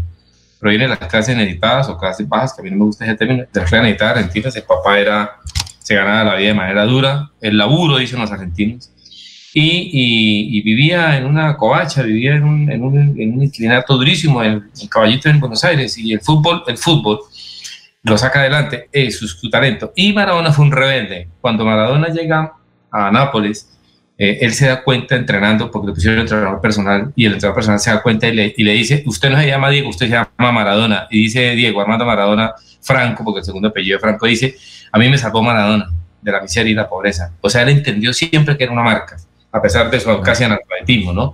En todo caso, eh, eh, lo que dice Eduardo Galeano sobre Diego Armando Maradona, pero en todo caso, a Maradona lo que le desacomoda, por supuesto, es el analfabetismo, no tenía educación y, la adicción a las drogas. A él lo desacomoda y fue 35 años una persona enferma. Y la sociedad le permitió eso. Ahora, ¿por qué duele tanto la muerte de Maradona? Porque cuando muere un rebelde duele, cuando muere un tirano, la gente se alegra. Bueno, vamos a pero, Alfonso, antes está Barranca Bermeja. Eh, Laurencio, 30 segundos y vamos con Barranca. Laurencio. Pero Maradona muere siendo ídolo del mundo. ¿Por qué estamos hablando de Maradona? Ayer todos los eh, periodistas del mundo hablaron de Maradona. Fue un ídolo, así sea finalmente con eh, algunas cosas oscuras o grises, o como dijo alguien, un ídolo que no era de barro porque se mantuvo todo el tiempo. Bueno, eh, vamos con Barranca, pero antes nos han enviado un video interesante eh, de Romualdo Brito. Dice que lo grabó horas antes de emprender su viaje a Bogotá a hacerle un reclamo a Saico. Y nos han enviado el video, vamos a ver si tenemos tiempo para pasarlo, creo que dura dos minutos y veinte algo. Pero es interesante, Romualdo Brito haciendo unas denuncias contra Saico. Es que contra Saico todo el mundo hace denuncias porque Saico se apropia se apropia de los recursos que llegan de los, para los compositores. Ese es el gran problema que tienen las emisoras hoy en día y todos los medios de comunicación y todos los que eh, provocan espectáculos públicos organizados. Saico es una tabla obstaculizadora para, pues, para conseguir dinero, que dinero que se lo llevan los directivos. Alguien dijo en el Congreso de la República que era un verdadero cartel y que era el mejor cartel de Colombia. Vamos a ver si más adelante podemos pasar ese video de Romualdo Brito. Pero antes vamos con Barranca Bermeja. Allá está don Soel Caballero en el distrito de Barranca Bermeja. Soel, ¿cómo está? Muy buenos días. Soel Caballero está en Últimas Noticias de Radio Melodía 1080 AM. Alfonso, para usted, para los compañeros, igualmente para todos los oyentes, como parte de las obras que viene adelantando la Secretaría de Infraestructura en la vía principal del barrio El Boston, la empresa Aguas de Barranca Bermeja CASP suspende el servicio de agua potable desde hoy jueves 26 de noviembre, 6 de la mañana, hasta mañana viernes 27 de noviembre, 6 de la mañana en las comunas 3, 5 y 6. Por otra parte, el Ministerio de Salud y la Protección Social dio a conocer que ayer en Barranca Bermeja perdieron la vida tres personas a causa del COVID-19. Se trata de dos dos hombres de 80 y 91 años y una mujer de 67 años de edad. La tasa de recuperación creció al llegar al 91.1% luego que 65 personas más vencieran la enfermedad. En el reporte que entregó el Ministerio de Salud y la Protección Social se dieron a conocer 26 casos nuevos positivos para COVID-19 en el distrito de Barranca Bermeja. Se trata de 15 mujeres y 11 hombres respectivamente. Las estadísticas actualizadas del COVID en Barranca Bermeja están de la siguiente manera. Casos confirmados 9.271, personas totalmente recuperadas 8.454, personas recuperándose en casa bajo vigilancia médica 475, un total de 30 personas hospitalizadas, 23 pacientes en unidad de cuidados intensivos UCI, 289 personas fallecidas, casos activos en el distrito de Barranca Bermeja 528. Noticias con las que amanece el distrito. Continúen compañeros en estudios en últimas noticias de Melodía 1080 AM. Casa Herrera, el placer de invertir en la bella Mesa de los Santos. Preventa exclusiva para clientes sin comesa del 15 al 30 de noviembre. Más información al 301-643-0011. 301-643-0011. ¿Sabías que la competitividad y el desarrollo de un departamento están relacionados con la infraestructura vial? Por eso, con el Pacto Funcional Siempre Santander, abrimos camino hacia el progreso. Gobernación de Santander. Siempre Santander. Los Olivos, un homenaje al amor. Tercera clave para superar el duelo. Cuida tu salud. Llena tu cuerpo de energía y pensamientos positivos Practica ejercicio físico, aliméntate bien y duerme las horas adecuadas. En tu duelo estamos ahí. Los olivos, olivos. IDESAN fomenta y financia el desarrollo sostenible, económico, social y cultural de la región, con la gestión integral de proyectos, capacitaciones, asesorías técnicas al sector público y privado y la ejecución de programas y proyectos de inversión social. Contribuimos al progreso y desarrollo de nuestro departamento. Somos IDESAN, siempre Santander.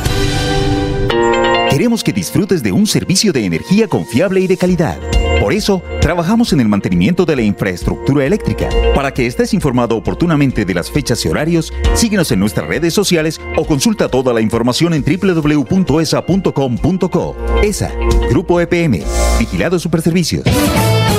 Hay más noticias.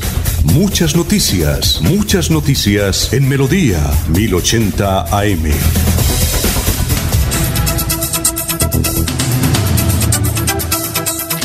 Muy bien. Eh, el alcalde de Bucaramanga, el doctor Juan Carlos Cárdenas, acaba de confirmar él de, su propio trino esta información que suministramos al imperio, que suministró don Ernesto Alvarado al principio de la emisión. Es, una primicia, don Ernesto Alvarado, en el sentido de que el nuevo gerente del acueducto metropolitano de Bucaramanga, ese es lo que, el que habíamos dicho, el doctor Hernán, Hernán Clavijo, que es el gerente de Camacol.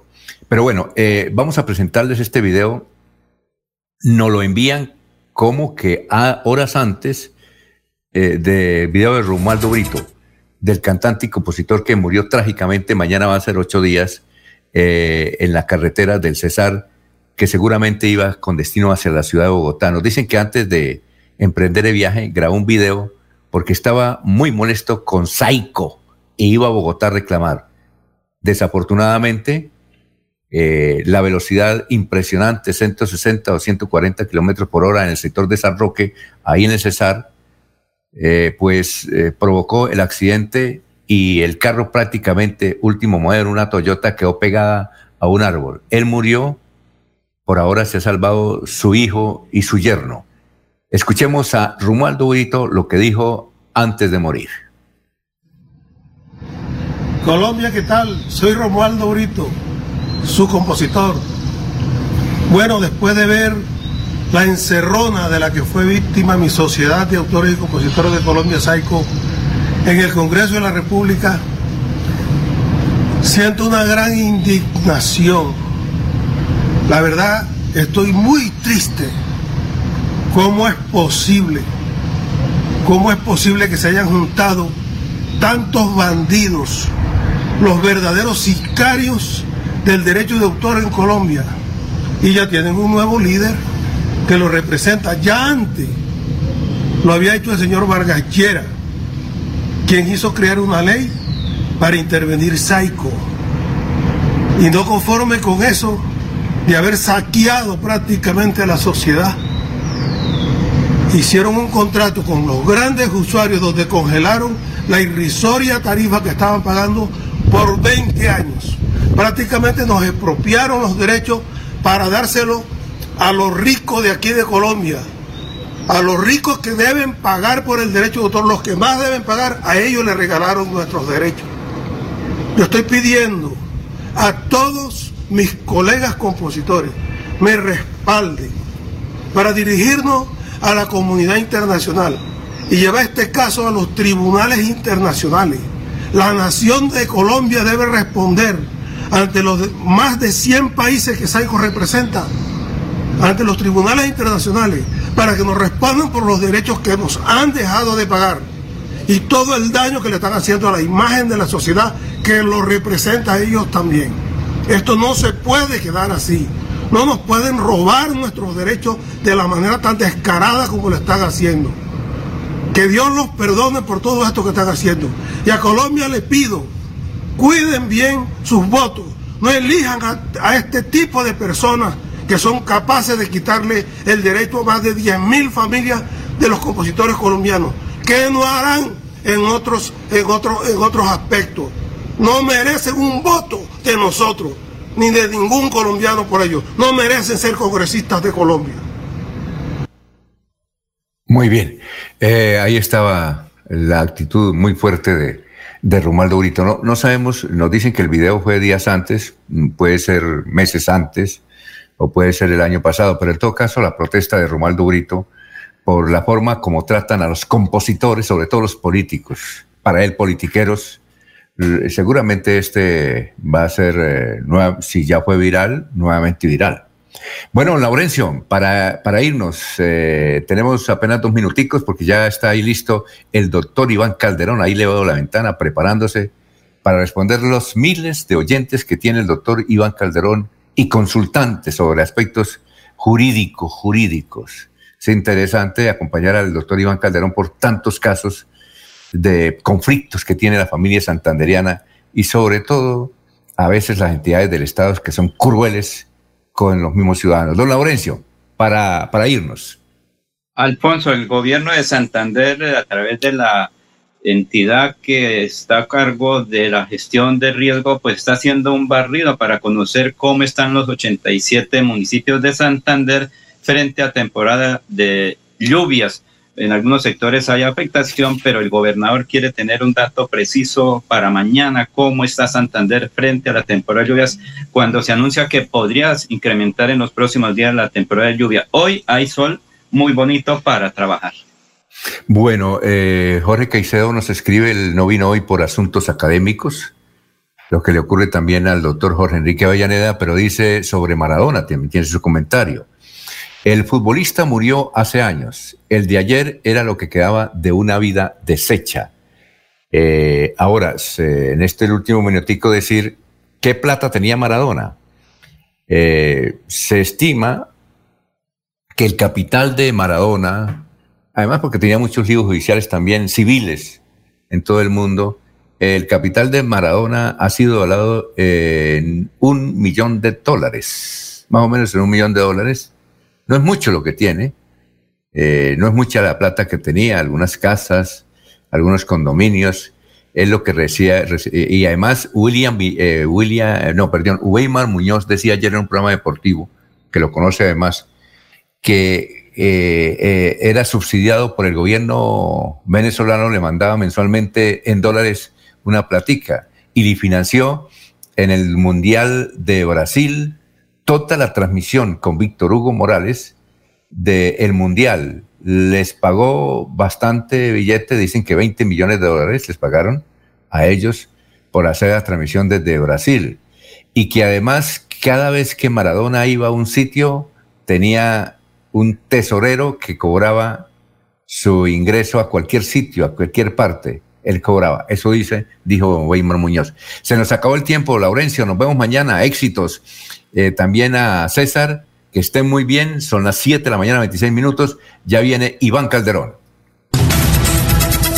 Últimas noticias los despierta bien informados de lunes a viernes. En todas las áreas de la información regional, un periodista de Últimas Noticias registra la información en Radio Melodía 1080 AM y en melodíaenlínea.com. Director Alfonso Pineda Chaparro.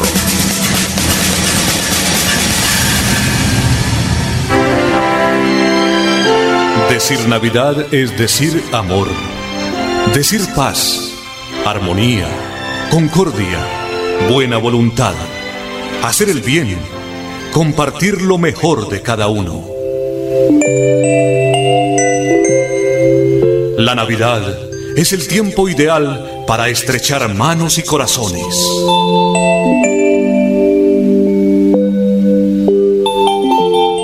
Radio Melodía comparte contigo esta Navidad.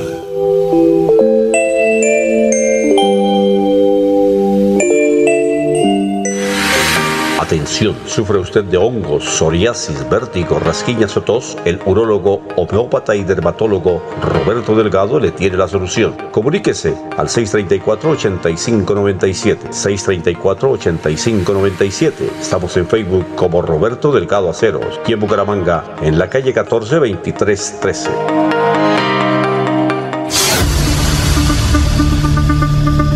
La gente, lo más importante de nuestra radio. La gente, la gente, lo más importante de nuestra Lo más radio. importante de nuestra radio. Ustedes que nos escuchan en todas partes.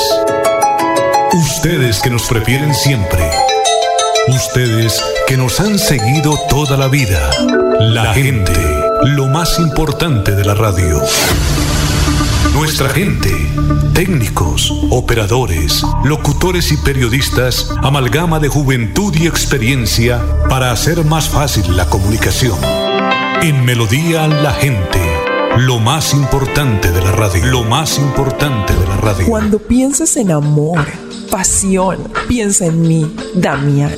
Pide ahora mismo tu tableta de Damiana para que disfrutes al máximo de una relación sexual con toda la energía, vitalidad y que te permita durar el tiempo que tú quieras. Damiana, pídela a domicilio en Bioalterna 643-6636 o al celular 321-441-6668. Bioalterna, calle 55 3117, Barrio Antiguo Campestre, Bucaramanga.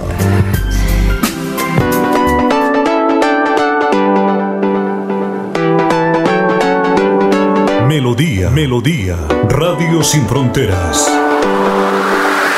Escúchenos en cualquier lugar del mundo. Melodíaenlínea.com es nuestra página web. Melodíaenlínea.com, señal para todo el mundo. Señal para todo el mundo. Radio sin límites, Radio sin fronteras. Radio Melodía, la que manda en sintonía. A esta hora presentamos Hablando con el abogado. Hablando con el abogado. A partir de estos momentos, comuníquese a través de las líneas 630-4870 y 630-4794. Reciba toda la información y asesoría para sus problemas jurídicos con la dirección del doctor Iván Darío Calderón, abogado egresado de la Universidad Industrial de Santander con especialización en Derecho Comercial. Sean todos bienvenidos.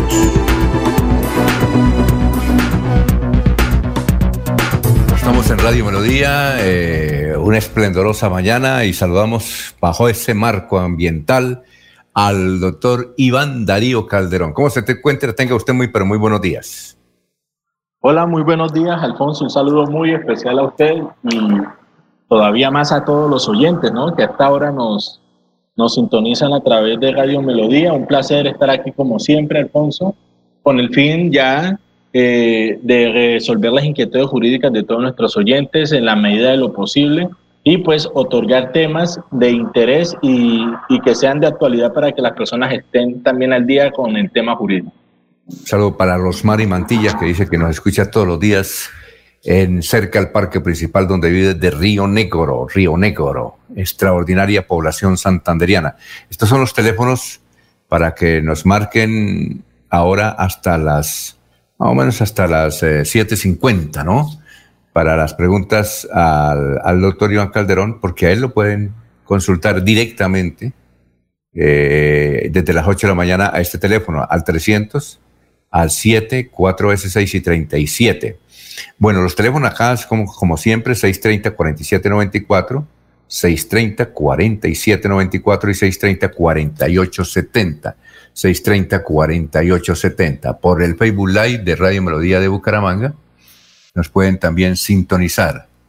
Eh, y además eh, escribir sus preguntas o comentarios que tengan que ver a este espacio. Y igualmente a través del perfil Alfonso Pineda Chaparro en el Messenger.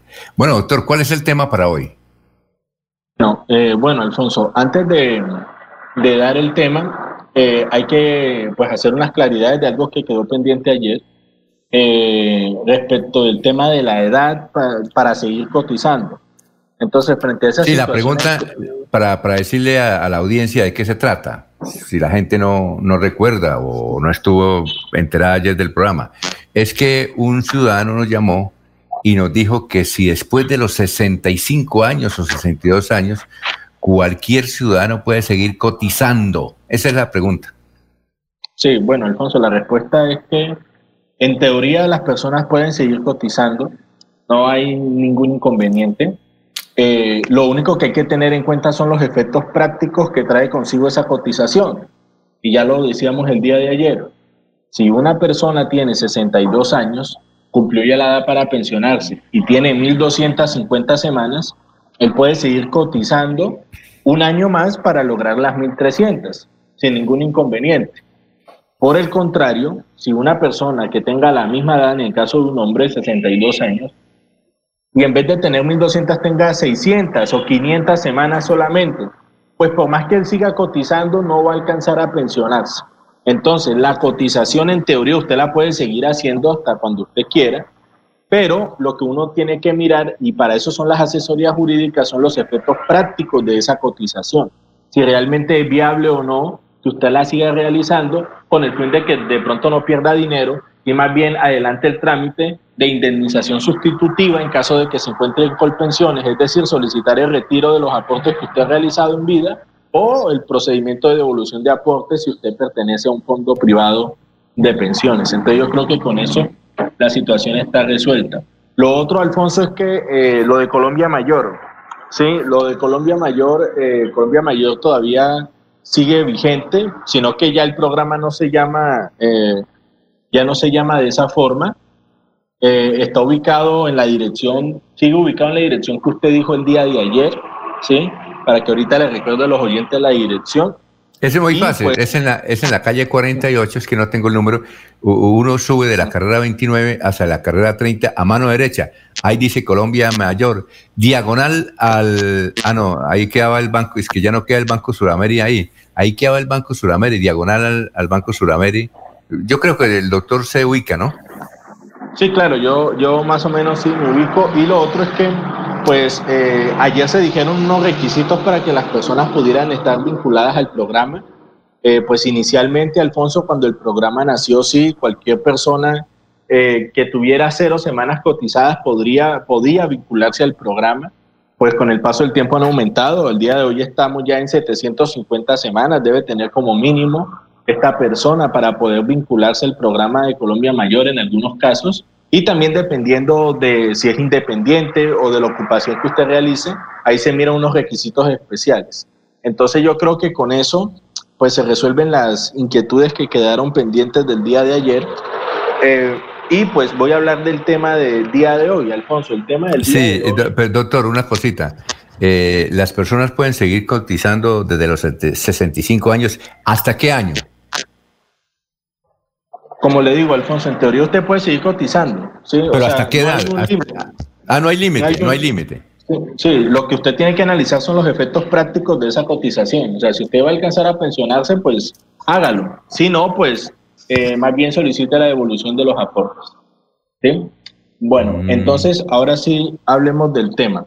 El tema del día de hoy, eh, y esto fue a raíz de una llamada que tuve el día de ayer, que me pareció interesante, que vale la pena tocar, es, Alfonso, las situaciones que se presentan en caso de que se presenten accidentes de tránsito y una de las personas o las personas que intervinieron en ese accidente, alguna de ellas fallezca.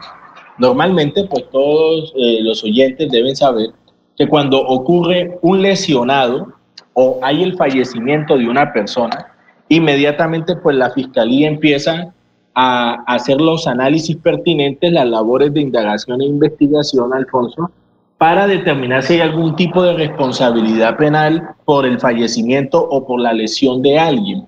Entonces, muchas personas eh, tienen sus vehículos en medio de ese accidente y esos vehículos pues son llevados a los patios y pues no los entregan. Entonces algún oyente ayer me llamó y me dijo, bueno doctor, ¿y yo cómo hago para recuperar el vehículo? Porque listo, nos chocamos, pero se lo llevaron para los patios yo necesito saber qué se puede hacer. La fiscalía inició un proceso penal por lesiones personales. Entonces, ¿qué se puede hacer en esos casos? Pues Alfonso, en esos casos uno tiene que solicitar la entrega provisional del vehículo. ¿sí? La entrega provisional del vehículo es un procedimiento ¿sí? que se adelanta ante los jueces de control de garantías, entendiendo que se ha abierto eh, una causa penal, ya sea por el delito de homicidio o por el delito de lesiones personales. Entonces, mientras ese procedimiento o mientras el trámite de las labores de indagación e investigación se adelantan, Alfonso, una persona no puede quedarse sin su, sin su vehículo. Entonces, usted tiene que hacer una solicitud ante un juez de control de garantías para que éste determine la viabilidad de eh, la entrega o no provisional del vehículo. Entonces, estas disposiciones normativas están contempladas en el artículo 100 de la ley 906, que es el Código del Procedimiento Penal, que es la ley que, pues, que es el artículo que habla de qué pasa eh, respecto de la afectación de los bienes en delitos culposos. Entonces, el, el, artículo básicamente lo que indica es que si usted tiene un vehículo automotor, una nave, aeronave o cualquier unidad montada sobre ruedas y demás objetos que tengan libre comercio, como en el caso de un vehículo o una moto, una vez cumplido dentro de los 10 días siguientes de las previsiones de, de las que trata la ley, para la cadena de custodia, porque hay que tener en cuenta que la Fiscalía a través de, de su, de, de su equipo interdisciplinario tiene que hacer unas investigaciones, entonces luego de hacer esas investigaciones que, tengo, que toque hacer sobre el vehículo y pasen esos 10 días de la cadena de custodia, pues uno puede solicitar la entrega provisional al propietario, poseedor o tenedor de, de, del bien mueble, en este caso del automóvil, ¿sí? Salvo pues que se haya solicitado el embargo y el secuestro por parte de la víctima. Entonces, es importante que los oyentes sepan que eso no es inmediato. Eso tiene un término de 10 días que uno tiene que adelantar para hacer la solicitud. Esta solicitud tiene que hacerla mediante abogado, mediante apoderado tiene que hacerla y usted tiene que allegar una serie de requisitos, ¿sí? Usted pues tiene que allegar inicialmente a la solicitud, pues eso lo hará su abogado, tendrá que allegar el, el informe pues, policial de accidente de tránsito, en donde pues se establece el croquis y las circunstancias de tiempo y modo y lugar en las que se dio el accidente, ¿sí? Lo segundo que toca anexar es el certificado de libertad y tradición del bien, en este caso de la moto o del carro que usted esté solicitando provisionalmente la entrega, acreditar pues que usted tiene el SOAT al día, que tiene pues los seguros pertinentes, a llegar la licencia de tránsito, otra cosa que es fundamental, eh, aparte pues también la cédula de ciudadanía, es eh, uno, una, un informe pericial que uno solicita eh, en donde se evalúa pues las condiciones en las que la moto está y pues por medio de abogado usted haciendo esa solicitud, ¿sí? Inmediatamente pues el juez valorará las circunstancias del caso y si sobre el bien no se han interpuesto embargos o secuestros por causa de las víctimas que sufrieron por el accidente o por el homicidio de la persona, de la, de la persona que, que estaba ahí en medio del mismo, pues el juez no tendrá de otra sino entregar el vehículo. Entonces, eso es muy importante, Alfonso, que los oyentes lo tengan en cuenta para, pues, cuando sufra un accidente de tránsito y se lleven su vehículo, pues consulten un abogado para que él haga la respectiva entrega o solicite más bien la respectiva entrega provisional del vehículo. Muy bien, son las 7 de la mañana, 41 minutos. Bien, eh, doctor, eh, una cosa, eh, cuando hay un accidente de tránsito, ahora yo no, cuando no hay muerto, no, en el accidente. No pasa nada. Es decir, no se llevan los vehículos. Cuando hay muertos, sí. Era que antes se llevan los vehículos así, así fueran heridos. Entonces ha cambiado un poco, ¿no?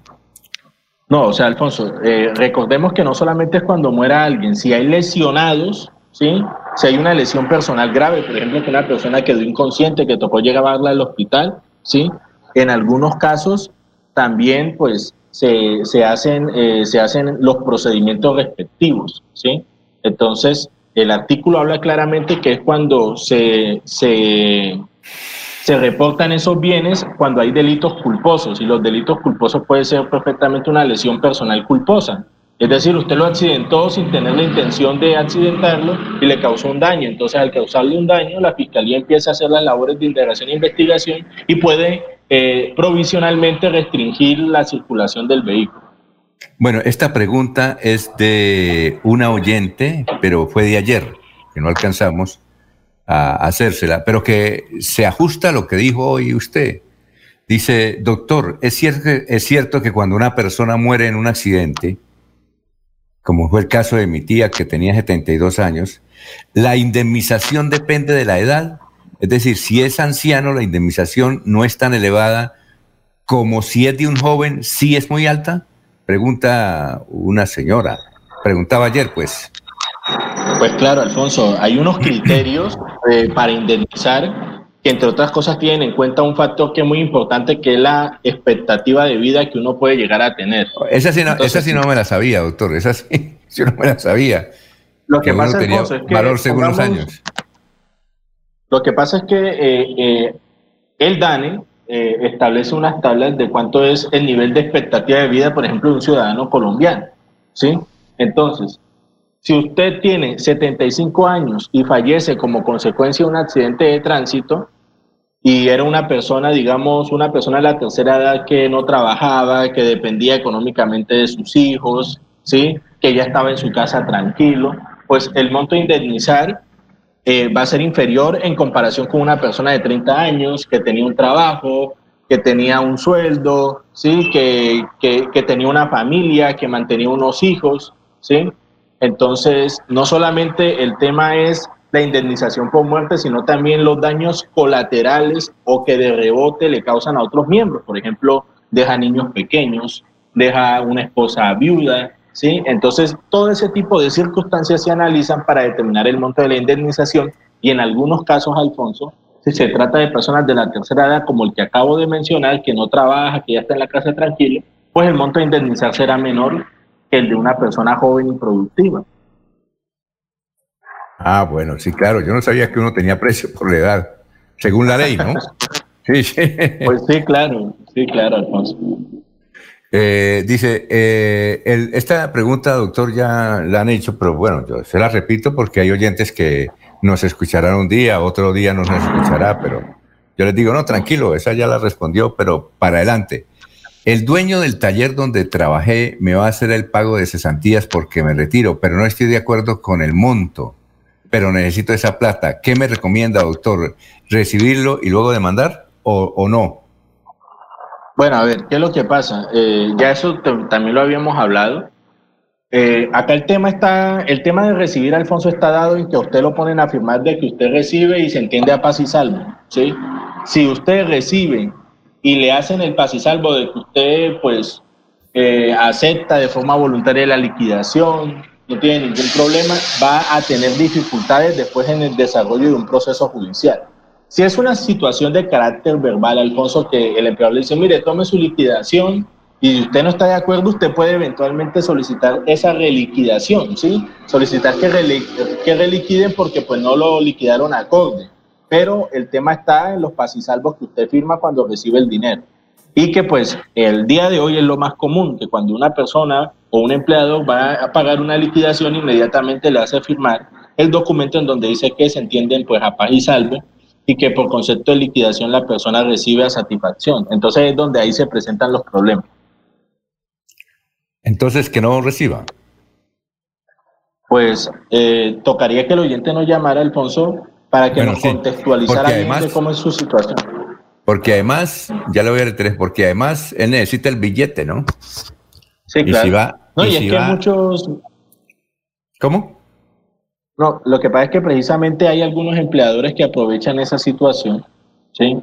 Para, eh, para, para, ah, para, pues, entregarles liquidaciones que no son acordes, ¿sí? Y los hacen firmar documentos en donde ellos firman como si hubieran recibido realmente la liquidación que es. Entonces es donde se presentan las dificultades. Bueno, sí, a veces les dicen, aprovechen que tengo plata, la plata, pero el resto se va a pleito. Le dicen así. Aquí la gente dice, no, eso se va a pleito. Y si se va a pleito, después ya no tengo plata. eso generalmente es lo que dicen. ¿Sí o no? Generalmente es lo sí, que hombre. Sí, desgraciadamente es así y, y, es también complicado porque uno entiende que en un país como el nuestro eh, la necesidad es abundante, abunda. Entonces mm. muchas personas terminan por por recibir cualquier cosa y, y, no puedes hacer exigir sus derechos laborales en este caso. Señores, ¿cuáles son las condiciones para ser ciudadano de Colombia? Soy de Nicaragua, llevo más de un año aquí, pero no tengo documentos. No, no nos dice quién es quién, pero ahí está la. ¿Cuáles son las condiciones para ser ciudadano de Colombia? Soy de Nicaragua, llevo más de un año, pero no tengo documentos. ¿Qué se puede hacer ahí, doctor? Bueno, esa es una pregunta eh, bastante interesante porque primero que todo, pues eh, los trámites son bastantes, ¿sí? Son bastantes. Yo pues podría darle algunos que se me vienen a la cabeza en estos momentos, pero entonces para el oyente mañana le tendría la respuesta concreta. Pero usted le, sí, pero usted le puede, es decir, también le puede ayudar, ¿no es cierto? ¿Le puedo dar el teléfono para que lo llame después de las 8? Claro, claro. Nosotros le brindamos la asesoría explicándole cómo son los pasos y los trámites que él debe cumplir ante las oficinas eh, destinadas o competentes para ello, ¿sí? Y adjuntar pues toda la documentación que él necesita eh, conforme pues, lo establece la ley. ¿Sí? Ah, Entonces hay, hay, que tener en cuenta eso. Todo eso, eh, todo ese tipo de normativa está primero que todo en la página de la Cancillería de Colombia si la persona también quiere, digamos, por su propia cuenta hacer algún análisis, ¿sí? Entonces, usted eh, tiene que pues, hacer una solicitud eh, en la página web de la Cancillería, ¿sí? Entonces, el grupo destinado a los asuntos de nacionalidad tendrá pues un término aproximado, Alfonso, de dos meses para realizar el estudio de la solicitud y la documentación aportada. ¿Cuáles son los documentos que toca aportar? Esos sí son los que le debo al oyente porque son muchos y ahorita pues no me acuerdo muy bien, pero mañana le traigo la lista completa de los, de, los documentos que necesita. ¿sí? Él también tiene que hacer un pago por el valor del trámite eh, y pues ya una vez él cumpla con esos requisitos, eh, él empieza pues eh, a estar en estado de estudio, ¿sí? Para, para mirar si, si él pues cumple con los requisitos. ¿Qué leyes, Alfonso, regulan el tema de la nacionalidad? La ley 43 del 93 es una, ¿sí? Que pues es la ley que regula las normas relativas a adquisición, renuncia y pérdida y recuperación de la nacionalidad colombiana. Y está también un decreto, que es el decreto 1096 de, de 2015. Eh, y finalmente, pues eso está en la constitución política también, en el artículo 96, que es lo que habla referente a la, a la nacionalidad, ¿sí? Entonces, Alfonso, para complementar la respuesta, mañana pues le digo cuáles son los requisitos específicos que necesita para adquirir la nacionalidad colombiana. Eh, esta es una pregunta mía a propósito de eso. ¿Qué pasa si uno, si este ciudadano de Nicaragua va caminando por la calle, la policía está pidiendo papeles, eh, ¿ahí qué le puede suceder a él? Bueno, Alfonso, acá hay que tener una cosa clara, ¿sí? Eh, Colombia pues ha firmado unos convenios y unos tratados internacionales eh, con, pues, con el sector de Latinoamérica y el Caribe, ¿no? Entonces pues eh, Nicaragua pues hace parte de ese bloque y hay que tener en cuenta que una cosa, Alfonso, es la estadía legal acá en Colombia y otra cosa es querer tener la nacionalidad. O sea, si usted se quiere nacionalizar colombiano, tiene que cumplir con unos requisitos. Pero para usted permanecer en este país de forma legal, ¿sí? usted debe tener una visa de residente, ¿sí? Y esa visa de residente pues lo otorga el Ministerio de Relaciones Exteriores a través de sus oficinas que están por todo el territorio nacional. Entonces, si usted tiene visa de residente o tiene visa por estudio o visa por cualquier otra situación, ¿sí? Usted tiene que estar pendiente de que la visa no se le vaya a vencer y antes de que se venza solicitar su renovación, ¿sí? Entonces, mientras esa visa esté renovada, no va a haber ningún problema eh, porque acá recordemos que se deportan es a las personas que no están residiendo en nuestro país de forma legal, o sea, es decir, sin visa de residente. Entonces, si la persona tiene visa de residente, Alfonso, no hay problema, puede adelantar su trámite de nacionalidad y pues hay muchas formas de nacionalizarse. Por ejemplo, si esta persona que es de Nicaragua se casó eh, con una mujer colombiana, entonces ya tiene un, un marco de posibilidades más grande de poder nacionalizarse entre otros aspectos que pues mañana comentaré con mayor puntualidad. Es más, puedo dedicar mañana el tema al tema de la nacionalidad, de cómo una persona se puede nacionalizar para que todos los oyentes extranjeros que estén interesados en adquirir la nacionalidad colombiana, pues tengan claridad sobre ese tema. Una cosa, uno ya puede tener dos, dos nacionalidades, ¿cierto? él, tiene la de Nicaragua y a, obtener la de Colombia no, no necesita rechazar la de Nicaragua, ¿no? ¿Cierto? No, no. No, eh, solamente, sí, él puede tener dos nacionalidades, la colombiana y la de Nicaragua, no hay ningún problema. En lo que sí restricciones para tener más de, más de dos. Usted no puede tener tres nacionalidades. ¿Sí? Ah, ya. No puede, sí, pero sí tiene que tener, sí puede tener dos perfectamente, ¿sí? Entonces usted puede ser colombo argentino, colombo chileno, ¿sí? La eh, ventaja es que puede tener, la ventaja es que puede tener dos pasaportes, ¿no es cierto? Eh, sí, claro, sí, claro, tiene pues una cobertura mayor eh, dependiendo pues de los países, del país que pues le otorga la nacionalidad. Por eso en algunos países el tema de la nacionalidad es tan delicado porque, por ejemplo, si usted tiene la nacionalidad norteamericana, usted prácticamente tiene un abanico de posibilidades muy grandes para transitar por el exterior sin ningún problema mientras que hay otras nacionalidades que son mucho más restringidas. Entonces, también muchas personas lo hacen pensando en eso. Bien, eh, finalmente Edilma Barreto dice, soy estudiante de Derecho de la Pontificia. Eh, ¿Me pueden averiguar si hay vacancia judicial ahora en diciembre? Ah, claro, pues hay vacancia judicial. ¿Sí? No, lo de la pandemia no, no, Ah, bueno.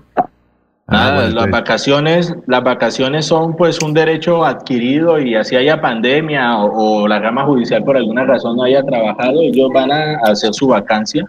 Eh, desde el 15 de diciembre ya a partir del 15 pues ya no habrá, no habrá rama judicial en asuntos pues civiles, administrativos.